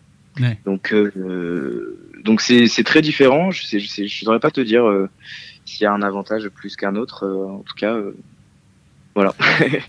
du, coup, je, rebondis sur ce que tu disais. Tu disais que tu es parti donc de l'école il y a un an et demi et que donc tu n'as pas eu l'occasion de jouer au théâtre sur Paris, même si tu as joué donc en province, hein, puisque tu, tu, es issu de cette province qu'on aime tant. Penses-tu que tu pourrais revenir au théâtre à des moments dans ta carrière? Euh, ah ben j'espère. Euh, ah ouais, ouais j'espère vraiment. J'aimerais, euh, j'adorerais en tout cas. J'adorerais et, euh, et j'attends, j'attends que ça en fait. Enfin, si, si c'est possible, tu vois, j'y retourne, j'y retourne vraiment en courant quoi. C'est juste que les propositions euh, se, sont rares et que voilà, comme je te disais, les, les deux milieux communiquent pas forcément, donc c'est assez compliqué. Puis les, les productions, les vraies productions théâtrales sont rares aussi sur Paris. Euh, c'est difficile d'avoir, euh, de trouver du travail euh, au, théâtre. J'ai l'impression, mhm. j'ai l'impression, en tout cas de mon point de vue, qu'il y a, y a plus, plus de rôles à pourvoir au cinéma qu'au théâtre. Mais ouais, c'est clair que si j'ai l'occasion d'y retourner, j'y vais tout de suite, ouais. Bah, justement, tu viens de dire quelque chose qui, qui, moi, me semble une évidence, mais après, on, va en discuter trois secondes. C'est, tu me dis, il y a peut-être plus de rôles à pourvoir au cinéma qu'au théâtre. Et moi, je, je remarque, en tout cas de, mon œil extérieur, et d'homme de théâtre, on va dire, entre guillemets, euh, mhm. il y a de plus en plus de stand-up, de one-man, de scènes ouvertes, de comedy club, surtout euh, sur Paris, euh, clairement. Et je vois plutôt une baisse des productions théâtrales à l'ancienne. Même les pièces du français sont jouées et passent dans les cinémas désormais. On peut voir une pièce du, de la comédie française en direct au cinéma comme s'il y avait quelque chose de, comme s'il y avait un décalage. Maintenant, euh, on est obligé de passer par, euh, par, la, partie, euh, par la partie visuelle, donc le cinéma. Donc, est-ce que tu penses que le théâtre, comme on l'a connu et comme on le connaît encore plus ou moins actuellement, est voué à disparaître et peut-être à donner lieu à quelque chose de nouveau? Je, je sais, je sais pas trop. Euh, je, je pense pas quand même que le non je pense pas que le théâtre euh, soit voué à disparaître c'est que ça reste quand même l'essence euh, l'essence du jeu l'essence de cet art là euh, peut-être que le cinéma est voué à disparaître parce que c'est une industrie qui peut, qui peut, qui peut effectivement se casser la gueule. Euh, alors que le théâtre, il y aura toujours des gens, euh, je pense, passionnés pour monter des pièces de théâtre et pour. Parce que ça a toujours existé des gens qui, qui jouent euh, même dans la rue euh, devant un public. Et je pense que ça existera toujours. En tout cas, j'espère. Mm. Euh, même si c'est pas à travers des, des grosses productions, grosses productions. Mais voilà, en tout cas, je sais pas trop qu'est-ce qu'il en adviendra, mais on verra. Il faut espérer que, que justement toutes ces nouvelles, euh, euh, cette nouvelle vague de, comme tu disais, de stand-up, de toutes cette nouvelles choses, toutes ces nouvelles choses qu'on voit sur scène, euh, que le théâtre puisse en enrichir, au contraire, et puis puisse puiser, puiser un peu dans toutes ces nouvelles choses pour se renouveler et donner un nouvel élan voilà, moi je trouve que ce soit une bonne chose que, le, que les pièces de la comédie française soient, soient au ciné, tu vois. ça, ça, touche un public euh, qui, qui, qui se déplace pas euh, euh, à la comédie française dans le théâtre, ou qui, soit parce qu'il en a pas les moyens, soit parce qu'il en a pas forcément envie, soit puisqu'il n'a pas l'occasion parce qu'il habite loin, ou je sais pas, mais mhm. ça, ça, ça, donne une visibilité à ce théâtre-là qui est, qui est importante, je pense. Donc, je, ouais, j'ai pas l'impression qu'on soit euh, sur le déclin de, de ce, de ce truc-là. Je sais pas. D'accord. du, coup, on, parlait de, du français. Si tu avais la possibilité de choisir un rôle du répertoire classique pour le jouer justement à la comédie française et, je, et on te donne Guillaume Gallienne à la mise en scène, tu prends quel rôle, quelle pièce? Waouh Waouh, waouh, waouh. Euh, ah, j'en profite, je lance un appel à Guillaume Gallienne. Hein. Si tu m'entends, Guillaume ah Gallienne, Michael Lumière attend ton coup de fil. Il n'attend que ça, puisque de toute manière, il veut revenir au théâtre. Sois gentil, Guillaume, appelle-le. S'il te plaît, Guillaume. Euh, donc, euh, qu'est-ce que, quel rôle je ferais? Je sais pas. En tout cas, j'aimerais bien jouer un gros méchant. un truc très sombre un truc un peu à contre-emploi. C'est ça mon, rôle euh, un peu de rêve en ce moment. C'est euh, j'aimerais bien jouer un gros méchant. Donc il y, a des pièces que j'aime bien. Euh, il y a une pièce qui s'appelle Voidsec de Buchner. Mm-hmm. Hmm, que j'avais bossé au cours Florent d'ailleurs, que, que j'aimais beaucoup. C'est l'histoire d'un mec qui, qui, tue sa femme, bref, un truc très gay. donc, et ouais, ça j'aimerais bien. Roberto Zucco aussi de Coltès. Ah, Bernard-Marie Coltès, oui, Roberto Zucco. Ouais, voilà, c'est des rôles comme ça. Euh, euh, il, est, il, est, il, est, pas que méchant, il est psychotique aussi, euh, Roberto Zucco. Donc il, a, il a quelque chose de, très particulier dans, dans, dans son, dans son écriture, Coltès. Ah, ah, ouais, ouais, ouais, ouais, mais c'est voilà, c'est ça le rôle que, que j'adorerais faire, c'est un truc. Enfin, je suis fasciné par la, la folie en fait. J'aimerais bien jouer la folie. Hamlet? Hamlet, Hamlet, ouais, pourquoi pas. Hamlet, mais c'est tellement. Enfin, ça aurait été très prétentieux de dire que je. ah bah, alors là, là je t'offre la possibilité de prendre ce que tu veux. Donc, tu vois, l'avantage, c'est que tu, tu, tu, peux choisir ce que tu veux. C'est un rêve éveillé, tu as le droit. Tu, tu peux. Prétention ou pas, on s'en fout là pour le coup. Vraiment, tu as le droit de dire Hamlet si tu as envie. C'est vrai qu'Hamlet, ça reste le, top du top, mais c'est pas très, très original. Je pense que c'est le rêve un peu de tout, tout comédien. ah, c'est le rêve de beaucoup de comédiens de pouvoir, le, de pouvoir tenir le bah, rôle, ouais. Ouais, je pense. Hein. Je pense c'est tellement bien. Ouais, il y, a quand même deux, deux, trois belles répliques qui sont, euh, qui sont difficiles à tenir. voilà. Dans, ta, dans ta, même si courte actuellement, mais euh, je l'espère longue, euh, dans ta carrière actuelle, quel est le rôle qui t'a le plus marqué pour le moment? Alors, bah je, ouais, là c'est le celui que je viens de terminer, je pense. Euh, le, pour le biopic de Grégory Le Marchal, c'était quand même une aventure euh, assez folle. Euh, après, euh, voilà, ils m'ont tous marqué dans un sens parce que euh, ils veulent tous, enfin, ils représentent à chaque fois un moment de ma vie. le premier rôle que j'ai que j'ai décroché, celui de pour mon bébé de Lisa Azuelo, c'était ça restait mon premier tournage, ma première vraie expérience dans le cinéma, donc je m'en souviendrai ça m'a énormément marqué aussi. La vérité, si je mens aussi, j'étais fan des, des, des, premiers opus, donc quand on m'a dit que j'allais faire le quatrième, euh, ça a été un, un, truc de dingue, une aventure folle. On est tous restés amis et tout ça. Donc ils m'ont tous marqué dans un sens, mais là, euh, ce rôle-là de Grégory Le Marchal, déjà parce qu'il y avait un devoir de mémoire, parce que c'est la première fois que je jouais quelqu'un qui a vraiment existé, quoi. Mm-hmm.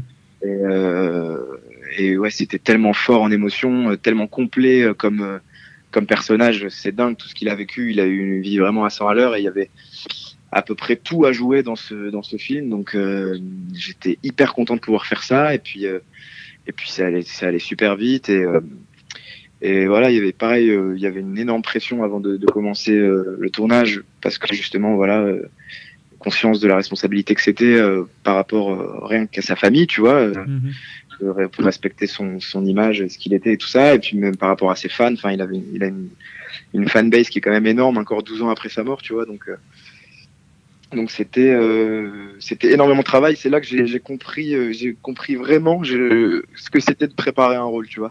Mm. de, de, comprendre, comprendre un rôle, comprendre une histoire et comment la raconter, tu vois. C'est c'est là où je pense que c'est le rôle qui m'a donné le, qui m'a demandé le plus de travail, c'est sûr même. J'ai jamais autant bossé pour pour un rôle et euh, et c'est clair que ça me ça m'a marqué ça me ça va me marquer à vie, c'est sûr, c'est sûr.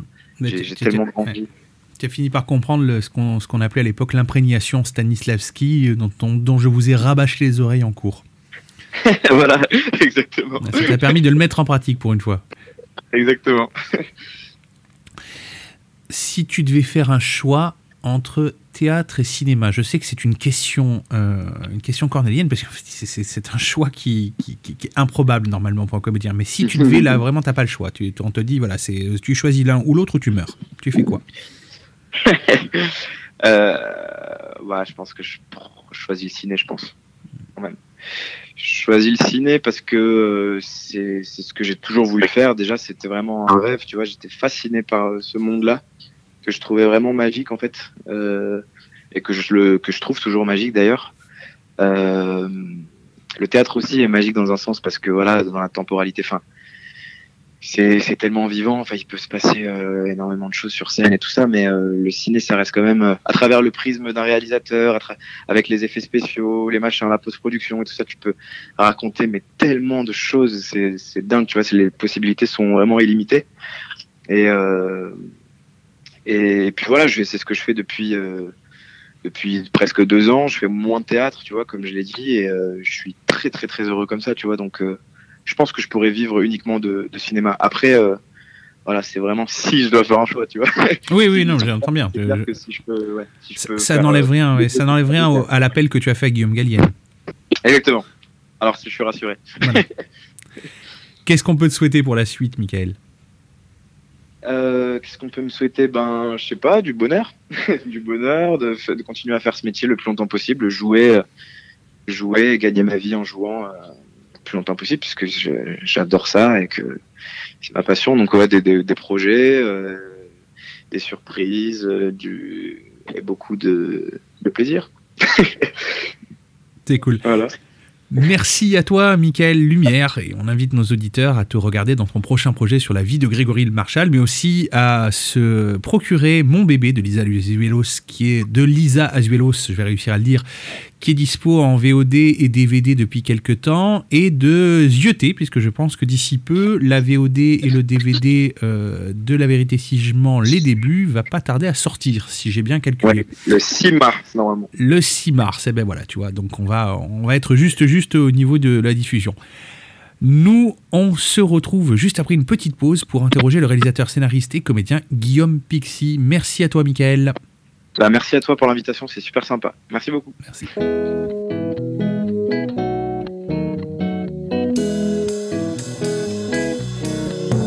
Guillaume Pixi, bonjour. Salut, bonjour. Euh, tout d'abord, honoré de votre présence sur notre antenne. Euh, merci beaucoup bah, de votre merci, temps. Merci à vous, surtout de, de, de m'inviter sur l'antenne.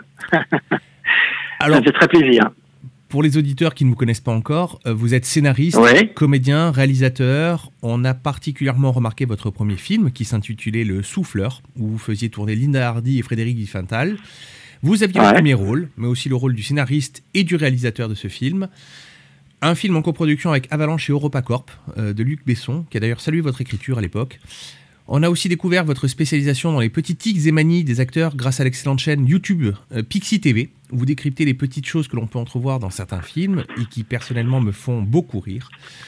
Euh, sous ces airs cinématographiques, vous êtes un homme de théâtre, car vous avez débuté vos études de comédien dans les cours de Jean-Laurent Cochet et vous avez surtout commencé sur scène avec un one-man show, Le Merle, qui vous a donné le point de départ du personnage de Félix que l'on retrouve dans votre film Le Souffleur. Donc ma première question sera, pour vous, c'est quoi le théâtre? Alors le, alors le Merle, je fais juste une petite, euh, euh, une petite parenthèse. Le Merle, il est devenu, oui, c'est devenu, ça m'a ouvert les portes de plein de choses. Mais ce que dans le Merle, dans le stand-up, il y avait, un, il y avait une, une pièce dans la pièce qui s'appelait Pixie, et Pixie a donné un court métrage, etc. Comme quoi le théâtre, donc je reprends la question, le théâtre euh, ben, ouvre à tout parce que c'est la base, mais le théâtre c'est Cochet d'abord, c'est Jean-Laurent Cochet, parce que voilà, moi je, je, je suis arrivé, euh, j'en avais jamais fait. Euh, je suis arrivé au cours euh, très intimidé et c'est bon, je, je résume, hein, et ça m'a ouvert, euh, voilà, ça m'a ouvert le, la respiration, tout, la technesthésie, le verbe, les mots. Voilà, pour moi, été les mots, la découverte d'être de, bah, les rencontres, mais c'est surtout les mots. Voilà, je pense que c'est ça. C'est avec Jean Laurent, ça a été le, les mots, la respiration, et aussi alors moi j'étais beaucoup dans l'imagination, je faisais déjà beaucoup de photos, des choses, mais c'était aussi de voir, de voir le fait de monter sur scène, de d'un coup pouvoir euh, vivre la réalité, parce que moi j'aime pas trop le, le, quotidien, la réalité, je suis tout le temps dans plus dans l'imaginaire, à travers l'imagination, le carton de pâte, l'illusion. Euh, vous voyez ce que je veux dire? C'est ce que j'ai retrouvé d'ailleurs au cinéma. Et avec Cochet, j'ai pu vraiment exprimer, mais c'est les mots, voilà, c'est les mots, parce qu'avec Jean Laurent, c'était voilà, c'était l'apprentissage du verbe et j'ai mis du temps à, intégrer euh, ce qui nous a inculqué. Hein, parce que on met du temps, la technesthésie, c'est vraiment le verbe charnel et on met du temps à l'intégrer, la réaccentuation, la situation. Donc c'est les mots. Je pense que c'est c'est les mots et ça m'a. Je pense que c'est via Jean-Laurent Cochet que j'ai commencé à encore plus écrire et à devenir scénariste et auteur. Hmm, d'accord. Vous vous positionnez comme un, un technicien du détail dans Pixie TV exactement. Est-ce que c'est une déformation du comédien de théâtre ou une volonté de bidouiller le moteur de l'acteur au fond? C'est un peu les deux, c'est-à-dire que euh, moi c'est très, c'est très, euh, c'est pas névrotique, mais c'est très précis, c'est ce goût que j'ai, c'est que j'adore me moquer, mais c'est tendre. Hein. Euh, et ça c'est venu aussi chez, avec via Cochet. Et quand on était au cours, j'adorais me moquer de ce qui, ce qui est un peu derrière la technique, parce qu'il y, y, a toujours une technique qui est un peu, un peu froide, un peu implacable pour exprimer des grandes émotions, etc. Et moi, j'adorais, euh, euh, et c'est ce qui, c'est ce qu'il y a dans, dans Pixie Télévision et dans les TIC et dans Comedy Coach, qui est aussi une autre série, c'est que je, je reprends pas mal des choses que m'a enseigné Jean Laurent et je les déconstruis, mais pas, pas non pas pour être euh, dans la dérision, mais parce que je les adore, hein, ces TIC. Euh, J'avais vu il y a longtemps, je me souviens, un masterclass avec Michael Ken de grand acteur. il y avait un passage, alors c'était super drôle parce que c'est ça, il est anglais donc il est toujours un peu au second degré. Il y avait un passage dans lequel il expliquait que pour euh, euh pour un baiser de cinéma, alors il était il faisait ça dans un film avec une star, je sais plus son nom, et pour avoir le regard encore plus encore plus intense. Et alors moi je m'attendais à quelque chose de très émotionnel, très acteur studio. Euh, je sais pas si tu vois ce que je veux dire, très très très, euh, bien, très, bien. très pulsionnel. Comme ça, pas du tout. C'est un truc hyper technique. Oui, en tout cas, la liste quoi. Moi, je, voilà, c'était pas du tout ça. Je fixe, moi, je fais pour être encore plus intense, pour faire l'œil machin, je fixe une partie du décor, je une partie des, des cheveux de la fille, et là, ça m'a donné. C'était un truc très bête, très technique, et c'est ce côté un peu cheap, moi, un peu, mais dans le bon sens du terme, très artisanal, que j'adore. Et dans Pixie Télévision, il y a beaucoup de, de, de choses comme ça que je, je, fais, dans Comedy Coach surtout, et, et c'est ce que j'adore hein, dans le cinéma. Euh, euh, c'est cette espèce de d'illusion. Alors, il y a de la grande technique mais c'est aussi euh, décortiquer. Euh, alors c'est pas une déformation, mais c'est décortiquer les, les, les, choses comme ça. Par exemple, on a ça aussi chez les, chez les grands chefs d'écho. Euh, je sais pas, Tissandier, Anne Sibel. Il y a une grande maîtrise, grande technique. Et moi, ce que j'adore, mais c'est c'est qu'il y a aussi plein de des petites magouilles très poétiques pour créer l'illusion. Et c'est un peu ça, Pixie Télévision, clic, mes séries, Comedy Coach. C'est l'illusion de mes, euh, il y a Méliès, Burton, euh, Tim Burton, Melville. Euh, donc voilà, moi c'est un peu mon, un peu mon, pas mon créneau, mais ce que ce que j'aime beaucoup, c'est ça. Oui, je vois très bien. Juste pour info, je crois que, je crois que Michael Caine a parlé de ce, de ce petit détail euh, pour le film L'homme qui voulut être roi, qu'il faisait avec euh, Ah Sean Connery. Que je dise pas de bêtises. D'accord. De tête, hein, euh, Ah, mais, excellent. mais- mais à vérifier, à vérifier, mais je crois que c'est ça. Mais même Bruel, alors Bruel, bon, c'est pas, c'est pas méchant ce que je dis, mais Bruel, c'est pas Michael Caine, mais c'est bon, Bruel, c'est Bruel. Mais même Bruel, je me souviens, c'est un pote qui m'avait raconté, sur un tournage, il commençait à faire un peu du cinéma. Non, il faisait déjà du cinéma, machin. Et euh, il disait, ah bah, tu vois, je fais, je fais bien une chose. Moi, mais comment tu fais pour pleurer et, et Bruel lui avait dit, bah tu sais quoi, moi je fixe les spots. J'avais un autre pote qui me disait ça chez Cochet. Je fixe les spots et j'ai les yeux qui, j'ai repris ça dans un comédie coach. euh, comment pleurer Vous fixez les spots, et il y a, y, y a les yeux qui, qui s'humidifient. Ça, ça me fait beaucoup rire parce que on a une émotion énorme et il y a toujours derrière parfois une, technique un peu, une illusion et j'aime bien ça. C'est, ça peut être, je trouve ça très drôle. Oui, je vois, je, vois, je vois très très bien ce que vous voulez dire. je, rebondis euh, hors, hors question, mais mm, j'ai commencé par le théâtre à titre personnel. Moi, je, suis, je viens Ah, du théâtre à la base, et, et c'est vrai que l'un de, mes- Ah ouais de mes maîtres de théâtre me disait Tu veux vraiment pleurer vite, tu te tires un poil du nez. Il dit Ça, ça mouille les yeux Ah, c'est immédiatement. excellent. Il me dit Ça mouille les pas yeux immédiatement. c'est immédiat. oui. C'est immédiat. Il me dit Ça immédiat, mouille les sûr, yeux. ouais. Alors tu pleures pas de suite, mais tu, tu as les yeux mouillants déjà, ça aide. Et il y, y a y un proverbe qui est très connu, c'est que plus le poil est long, plus la larme est, est épaisse. Oui. Je blague, mais c'est. Oui, oui, mais c'est vrai que plus le poil est long, je pense que le poil long aide aussi à, à faire un gros, un gros, une grosse larme. Une grosse larme, très certainement. Mais c'est vrai que quand on se tire les poils du nez, c'est vrai que c'est immédiat. Ouais. Bien vu, je note, hein, je note. Merci Ouais, beaucoup, Mitch. Hein. Il n'y a pas de quoi. Merci, excellent. De rien. il y, a, il y a une vraie différence entre la scène et le cinéma. Euh, au- Au-delà de la présence des caméras, hein, euh, certains comédiens disent parfois que le théâtre, c'est un jeu plus large pour être certain de toucher le dernier rang, et le cinéma, un jeu plus fin. Euh, quel est votre regard sur la question? Alors ça, pour moi, c'est le, c'est le dilemme qui est pour moi c'est un faux dilemme, surtout grâce à Cochet, qui est voilà, qui est un génie, qui est un, qui, alors, on dit toujours cours classique, très exigeant, mais pour moi, il est ultra moderne. Euh, c'est presque parfois le bon côté de l'acteur studio, c'est-à-dire que derrière toute cette technique, bon bref, j'en- reviens à ce que vous me demandez. Euh, pour moi, quand on est dans la sincérité, et c'est ce que nous a appris Jean-Laurent, c'est justement, il nous a appris à nous enraciner euh, dans la respiration, la réaccentuation, la technesthésie, la situation. Et euh, une maîtrise suffisante de la respiration fait qu'on n'est pas obligé euh, sur scène de gueuler avec les veines gonflées et de hurler et de faire théâtre. C'est ça. Mm. C'est-à-dire qu'on peut. Alors bien sûr, si on joue en, en plein air dans une, un théâtre grec de 600 mètres carrés, euh, bon, faut, faut quand même porter. Mais avec Jean Laurent, théâtre, cinéma. Alors bien sûr, au cinéma, il y a un micro, une perche. Je vais pas, je- bien sûr que je vais moins porter, mais la respiration et la situation va être la même. Et, et je sais que les, les Jean, Jean Laurent, il nous a vraiment appris de respirer et de porter la voix naturellement. Oui, sans, sans, sans, sans pousser. Donc moi, les deux, les deux, pour moi, c'est pareil, quoi. Alors peut-être que je suis euh, à côté de la plaque. Hein. Alors au cinéma, c'est plus minimaliste. Hein. On a, bon, c'est ce que je vous ai dit. Mais quand, par exemple, vous voyez Depardieu, même dans les Pialas, bon, ça pour moi, c'est la grande époque de Mhm. Depardieu, les Pialas, tout ça, euh, Bernanos, etc. C'est ça. On sent qu'il est, il est, il est, il y a un micro perche et qu'il y a une caméra, mais c'est le même qu'on va voir sur scène, c'est-à-dire qu'il y a la situation, la réaccentuation, la diction est précise, et euh, voilà. C'est, moi, je trouve que c'est horrible. C'est des acteurs qui jouent théâtre. C'est-à-dire qu'on se dit, ah ben lui, euh, il y a pas la, il joue théâtre, c'est-à-dire qu'ils gueulent, et d'un coup on les voit au cinéma, ils sont peut-être meilleurs parce qu'ils ont, ils ont, ils ont, ils ont, ils sont plus simples. Ben, donc pour moi, c'est il y a un truc qui est pas, qui, qui va pas quoi. Quand, quand on est centré, pour moi, et sincère, euh, je pense que la voix, c'est ce que disait Jean Laurent, elle touche le dernier rang naturellement, sans, sans toucher, Ouais. avec bien sûr un effort de, de voix, mais il y a pas, il y a, pour moi, il y a pas, de dif- il y a pas, il y a pas, il y a pas de div- différence dans le jeu. Et ça- ça- il, il doit pas y en avoir, je pense, Ouais. entre théâtre et cinéma. hein. Oui, oui, j'entends. En, préparant l'émission, euh, vous me disiez que vous étiez beaucoup plus tourné vers le cinéma euh, ces dernières années. Mais est-ce que vous pourriez revenir au théâtre un jour? Vous pourriez refaire un one-man, par exemple? Un stand-up, j'en rêve. Là, j'y pense, euh, j'y pense pas mal depuis euh, quelques mois. Bon, tout le monde, s'en- tout le monde s'en fout, mais bon, c'est perso. Mais c'est, alors, je vais être très sincère. C'est, je pense que j'ai, c'est un peu, j'ai un peu la trouille, quoi. Mm. Parce que le stand-up, le Merle, par exemple, c'est, c'est extraordinaire. Je pense que c'est un des trucs les plus durs. Mais c'est, euh, alors peut-être que c'est narcissique, hein, j'en sais rien, mais c'est quand même effrayant parce qu'on est seul faire rire toute une salle. Mais c'est pas le fait de, oui, c'est ça, c'est est-ce que je vais arriver à faire rire, mais c'est le fait d'être seul. Moi, je me souviens le Merle, j'ai eu le trac de ma vie, quoi. Euh, à, la, à la première, c'était, c'est, c'est un côté saut dans le vide, quoi. Mmh. Le cinéma au niveau du jeu, alors il y a le track, c'est une autre forme de track, mais c'est comme c'est découpé.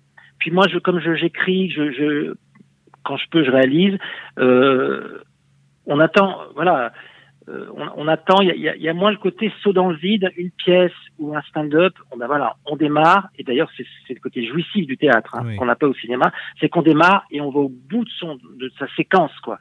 Le cinéma c'est découpé et c'est vrai que c'est peut-être plus confortable. Et puis j'ai- j'aime bien le fait le côté elliptique, quoi. Alors le, le stand-up, c'est quand même. euh, Ouais, je, je- peut-être que je le ferai, mais là j'ai un peu encore un peu la trouille, quoi. Je, je un peu, ouais, je sais pas, un peu les.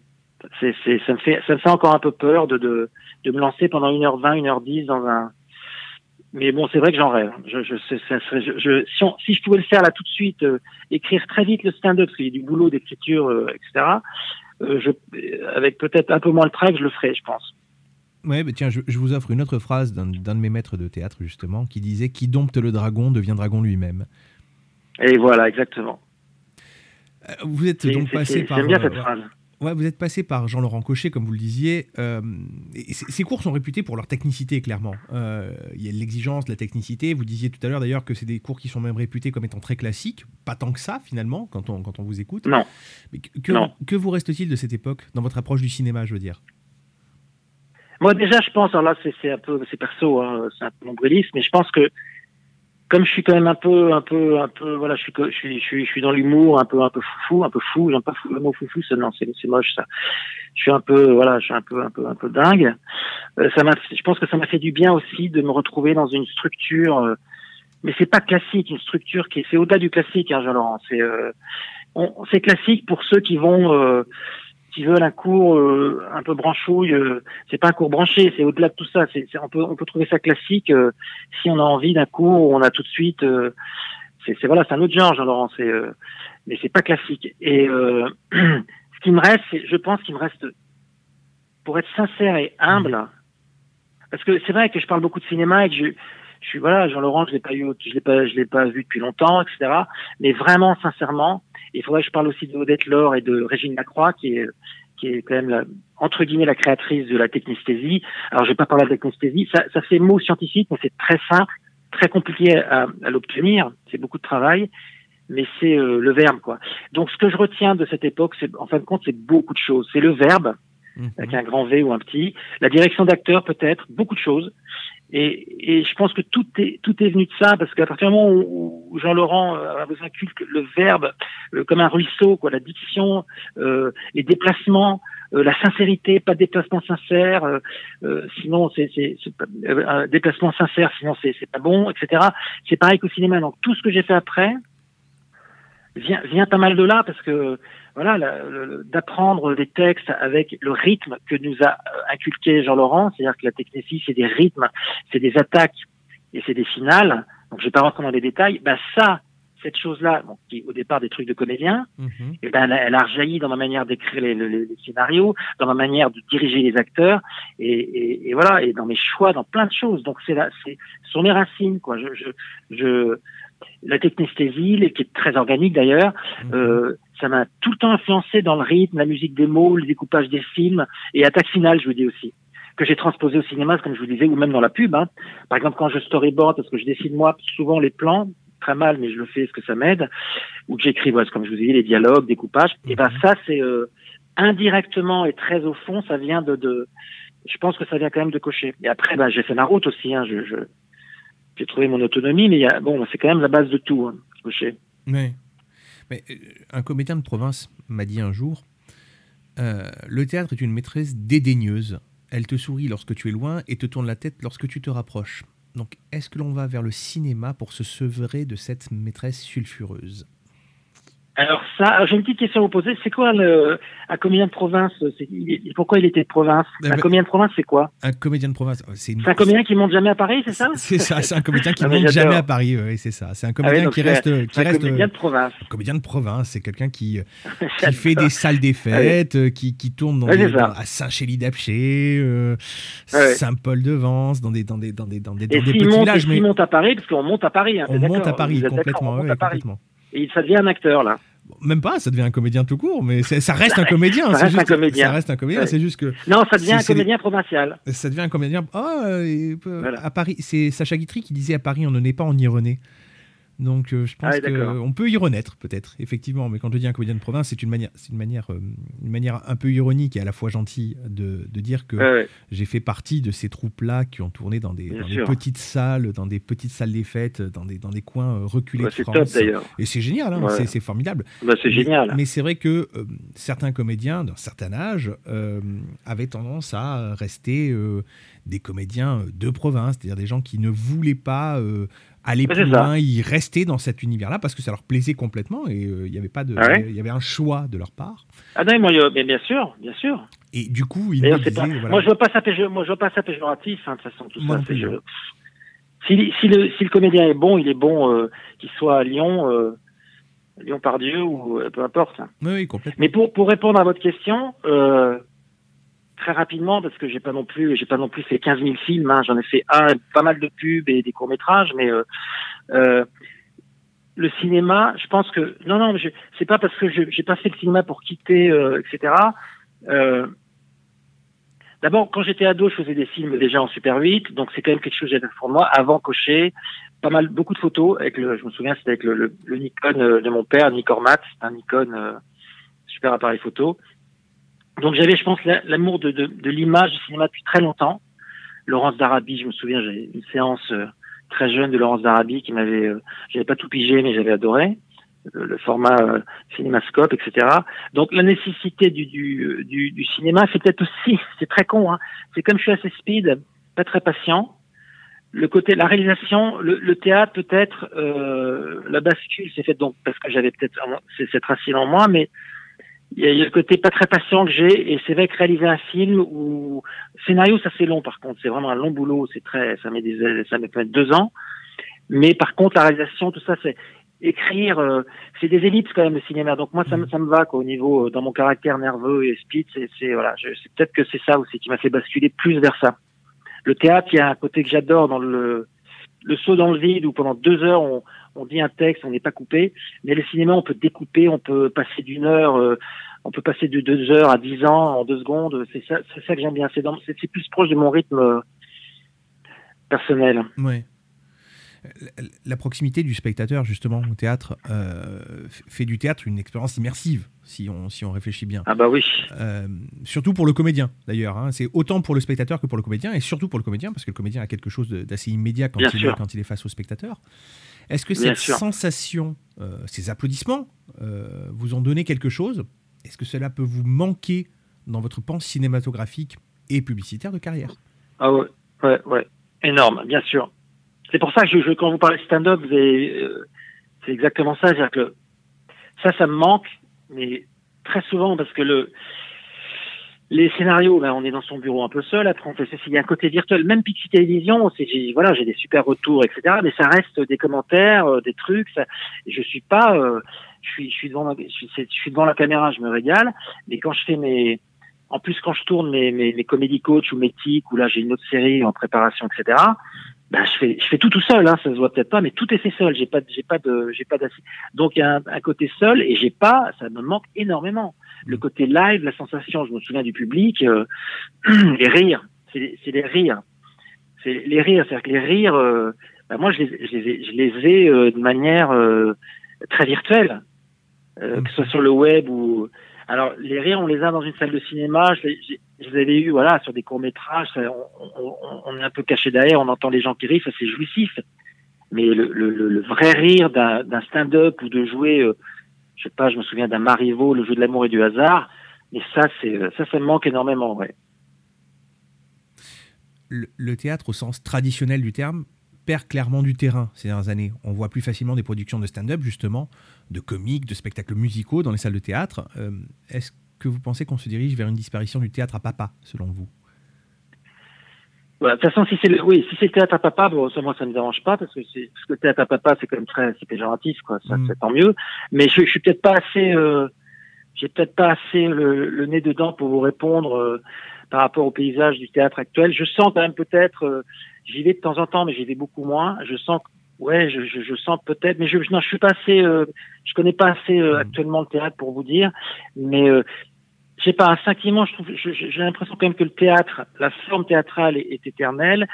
Des grands auteurs aussi. Alors, je parle pas que les anciens, bon, eux, bien sûr, mais il y en a, et voilà, il y a, il y a plein d'auteurs. euh, je, je, je suis pas assez hein, dans le milieu du, de- dans le, dans le, dans ce qui se fait actuellement à Paris, etc. ou ailleurs, Mhm.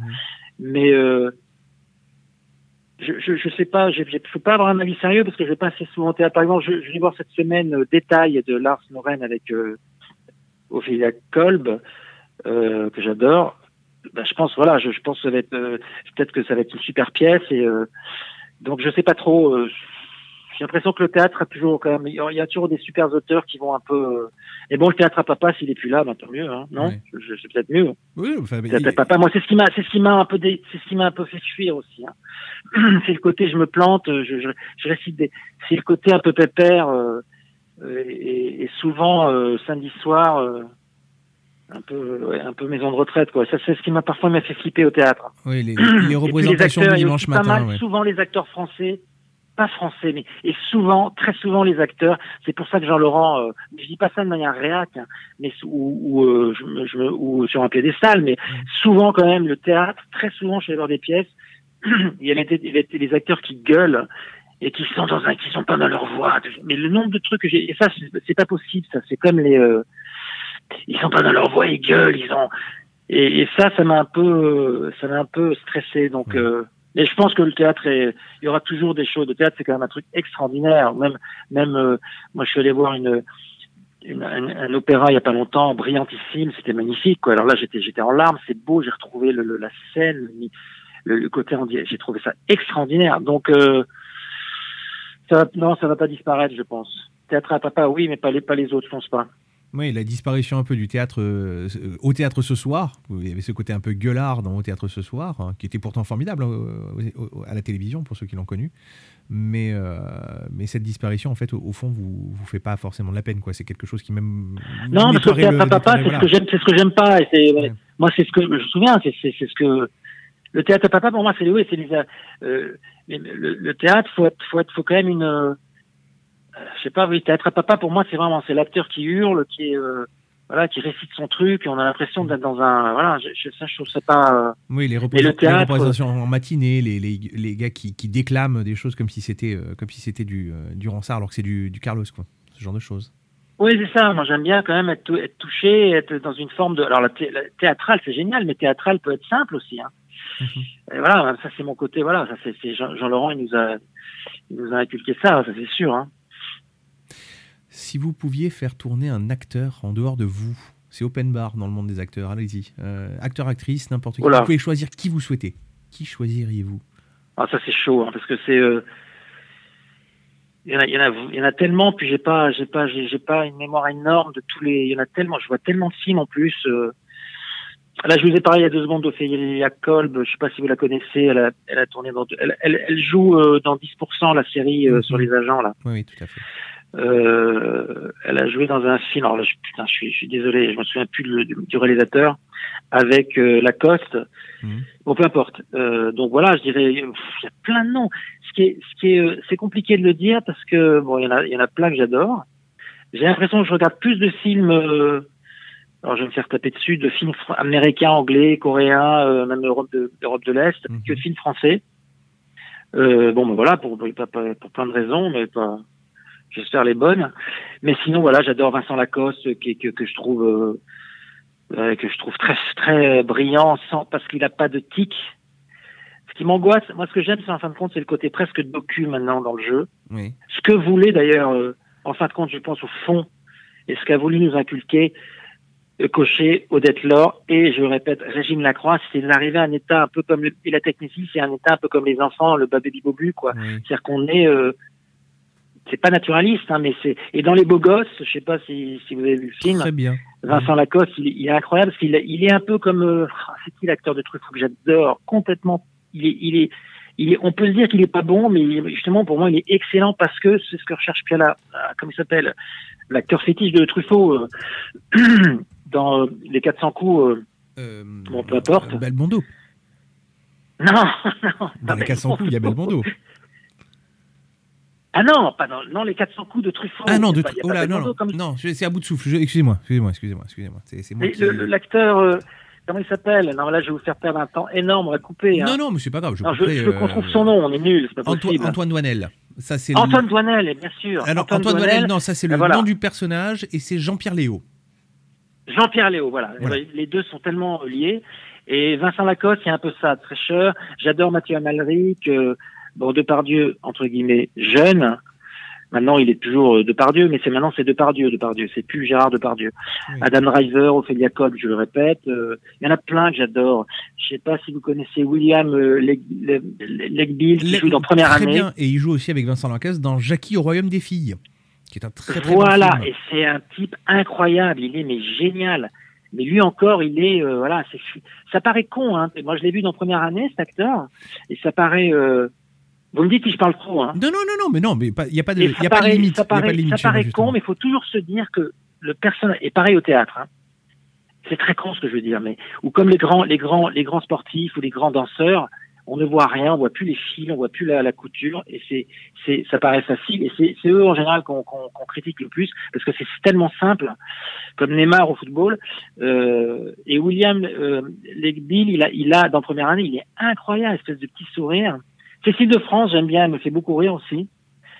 Il y a Pio Marmaille, Ophélia Cobb. Oh, je le dis tout le temps, Ophélia Cobb. Oh, je, je, l'aime beaucoup. Je crois Euh, c'est- un appel du pied. euh, C'est un appel du pied pour elle, là. non, pas du tout, pas du tout. Non, mais c'est, ouais, je devrais être plus discret, mais euh, là, faut pas non plus se, se, se, toujours se coincer les, les émotions. Euh, c'est vrai que c'est la première fois que j'écris et que je me dis, tiens, pour le personnage, euh, elle serait peut-être bon bien. Il y a Blanche Gardin que je trouve extraordinaire. Euh, Euh, dans son dans ses parce que là là vous parliez du théâtre. Et c'est un peu cette dichotomie théâtre théâtre à papa euh, stand-up. Et j'ai compris ce que vous sous-entendiez c'est-à-dire qu'il y a euh, il y, a, y a un peu une disparition de certaines choses. Mais Blanche Gardin je trouve que dans ses stand-up elle est centrée elle est extraordinaire elle a tout quoi Mais j'ai pas l'impression. À, à- titre personnel, je Ouais. trouve pas que Blanche Gardin soit, soit une femme de stand-up. Moi, je pense que c'est une femme de théâtre pure et dure. je suis totalement d'accord c'est ça que je voulais dire Je, ouais. je pense qu'elle est clairement une femme de théâtre. Je pense qu'elle elle ne, elle sort complètement du, Complètement. du champ du stand-up euh, que l'on voit dans les comedy clubs un peu partout en France. bah ouais Euh, exactement Elle, elle sort complètement de ce champ-là. Elle est dans un rapport Exactement. théâtral. Elle a cassé le quatrième mur. voilà En fait, c'est théâtre avec un quatrième Exactement. mur en moins, en fait, simplement, je pense, qu'est- ce qu'elle fait. Et voilà, voilà. C'est peut-être ça, voilà. Donc c'est là où vous avez raison, c'est que moi je, je voilà, euh, pas moi je je, mais euh, euh, c'est peut-être ça, c'est qu'elle est, c'est tous ces tous ces acteurs, soit ils sont très nature comme ça, mais il y a il y a, y a et j'aime bien aussi euh, Laurent Lafitte, euh, très très, euh, mais c'est vrai que c'est très théâtre. Il y a Ah, aussi Grégory Montel. Je vous donne des euh, noms parce qu'il y en a tellement de toute façon. Oui, oui, oui, oui, j'entends, j'entends. Bacri, Adam Sandler, oui. Turturro, Valérie Bonneton. Il y en a plein. Gwendoline Amon, je sais pas si vous connaissez, elle est, il y en a, il y a, quelque il y a- plein, mais mais c'est moi je suis plus. Alors il y en a un que j'adore. Vous allez me prendre pour un non, bah, C'est euh, mais pour, pour d'autres, c'est Brad Pitt. mhm. Alors il est vu, c'est son physique incroyable qui fait qu'on qu'on- qui prend un peu le devant toujours, mais quand si vous revoyez ses films, son travail dans tous ses films, il est hallucinant. Il il y a- très, il y a- très bon, ouais. Moi, je le trouve presque meilleur. Alors, je l'adore, hein, le, le, le, le Caprio. hein. Pas meilleur, c'est con, c'est pas une compète, mais il est extraordinaire. Mais c'est- sûr que on le compare parfois à, Red- à Robert Redford, Cochet adorait Redford. Euh, moi, Redford, j'ai revu ses films, il m'épuise avec sa mèche en carton. Euh, Mm. Je sais pas, c'est- le mythe est tombé. Alors que Brad Pitt, il est hallucinant. Donc voilà, il y en a plein. Il y a, il Jonah Hill Brad Pitt, Carrey, il Brad a Pitt, il a quelque chose d'exceptionnel, qu'il a une intériorité, je trouve. Exceptionnel. Il est Il intérieur. il est intérieur. Il a un jeu d'intériorité Ouais. complètement. C'est-à-dire que Ouais. il peut ne rien dire Exactement. et, et, et, et- et faire tout le texte. sans rien dire. C'est Ah quelque oui. chose de très Ah, il intérieur et hallucinant. c'est c'est très très fort et il a quelque chose dans le visage qui fait que on est obligé de ressentir ce qu'il dit, même s'il le dit pas. Ah, c'est euh, vrai que je reconnais qu'il a il a quelque chose d'exceptionnel en tant qu'acteur. Ah, il est incroyable, il est incroyable. Et euh, ah ouais, il, a- il, il est, il est hallucinant. Bon, il y en a plein. Il y a, moi, j'aime beaucoup. Et bon, moi, moi, je suis de toute façon, moi, je suis un comique, donc euh, euh, je suis plus pas impressionné, mais je suis, je, je suis en, voilà, je, je suis beaucoup les, les Jim Carrey. Je sais pas si vous connaissez Dave Chappelle. Oui, tout à fait, Euh, très je bien. l'ai redécouvert cet été. Extraordinaire. J'ai découvert cet été. Je pense que ça a été euh, une rencontre aussi importante que, tu sais, dans la vie, il y a des rencontres virtuelles, il y a des cochers, il y a des. Moi, je me souviens d'Antoine Noël qui m'avait fait donner des conseils parce qu'il allait rencontrer le Weber, le cinéaste auteur. Mhm. Et moi, j'étais là, j'étais, je bossais, mais normal, quoi. Il m'avait dit, tu sais, Weber, on buvait une bière, il me dit, tu sais, Weber, euh, donc, euh, le dîner de con, tout ça, Mhm. ben quoi, Weber, ben, il bosse, euh, ben oui, il bosse, j'imagine, non, mais il bosse, c'est, euh, c'est c'est 30 heures par, non, non, 15 heures par jour, c'est des cahiers remplis, ne fait que, et j'ai pris, c'est c'est des prises de conscience. Et Dave Chappelle, là, Antoine Noël et Weber, c'est la prise de conscience qu'il faut énormément travailler. Et la Dave Chappelle, c'est la liberté. C'est-à-dire que j'ai vu son, j'ai revu tous ses stand-up cet été, et ça a été une, ça, ça, ça m'a, ça m'a marqué. Que je me suis dit, faut, faut vraiment faire ce qu'on est et pas avoir peur de, de du jugement, de, de, de ce que pensent les autres. Moi, parfois, j'ai envie de sortir des conneries. À une époque, je me serais peut-être brimé. Euh, et euh, peut-être le, côté théâtre, justement, où attention, faut faire des belles, des, des alexandrins, faut y aller, faut être un peu classe. Non, là, ça m'a vraiment euh, encore plus, euh, pas décoincé, mais désinhibé encore plus, quoi. Donc voilà, ça fait, euh, c'est un grand bonhomme, ce Dave Chappelle. Il y a aussi euh, Ricky Gervais, Ah, Ricky si. Gervais, très très bien. oui, oui, oui. Fantastique. Oui, Ricky J'ai Gervais. mis avec la- euh, en anglais, pardon, ouais. Ouais, ouais, Ricky Gervais, exceptionnel. Ouais, il était fantastique. euh, son, son introduction au, euh, je crois que c'est au Golden, au Golden Globes, Golden Globe, ouais. euh, était à tomber par terre de justesse, euh, de, de, de grandeur, de d'intelligence. Euh, je, Ouais. je pense que c'est quelqu'un qui est a génial. texte, voilà, vraiment. Donc il n'y a, rien à dire. Il est génial. Non, ce qui est extraordinaire chez lui, et c'est ce que j'adore, c'est ce mélange. Il a fait de la philo. Il a, il a fait des, des il a, alors je sais pas s'il a un diplôme, mais il a étudié toute la philo. Enfin, là, il a vraiment lu tous les grands philosophes. Donc, c'est ce que disait Woody Allen, c'est-à-dire que si en plus les mecs ils sont doués, ils sont très comiques, Hmm.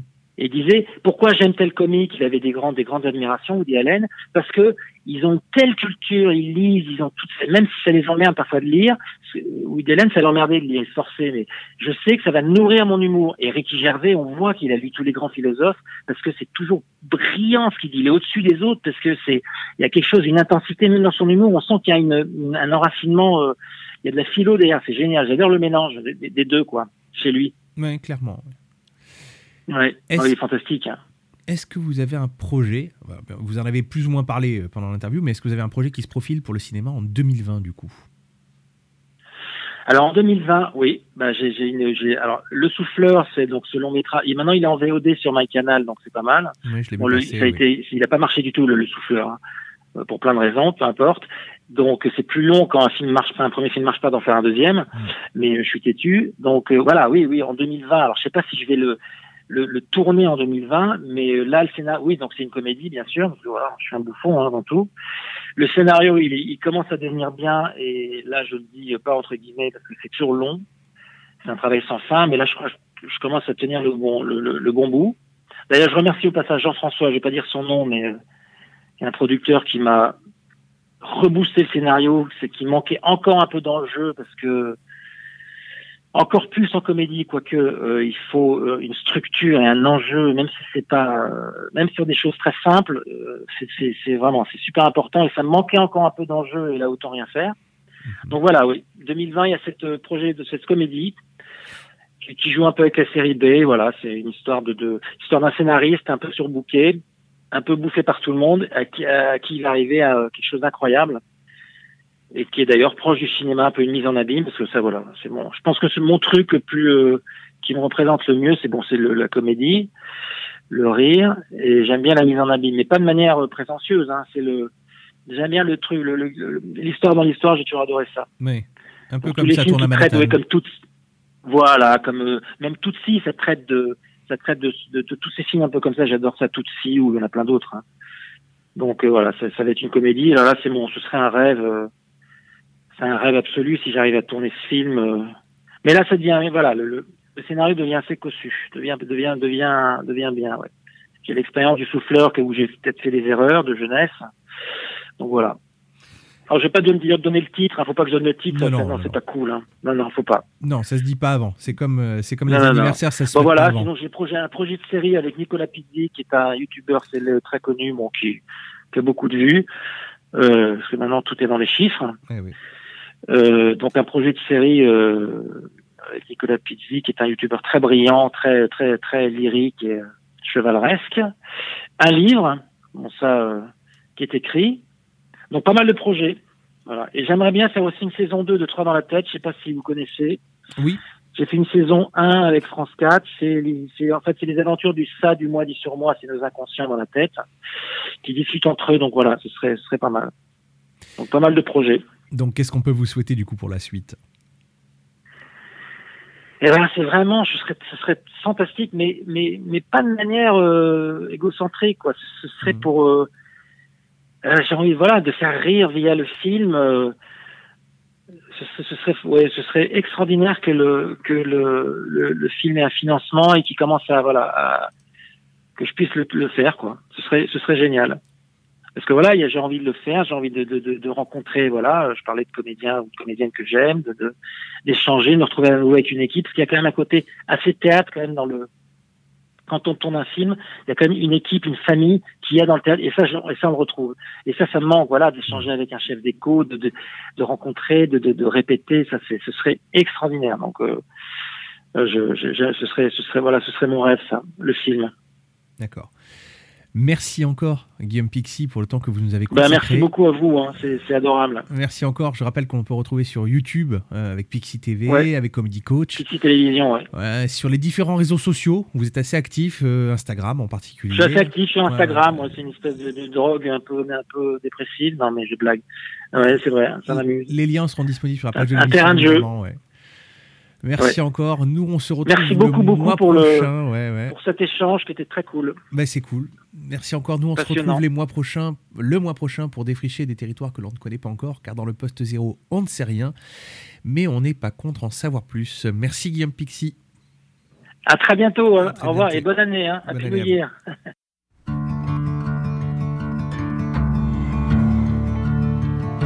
Radio Delta.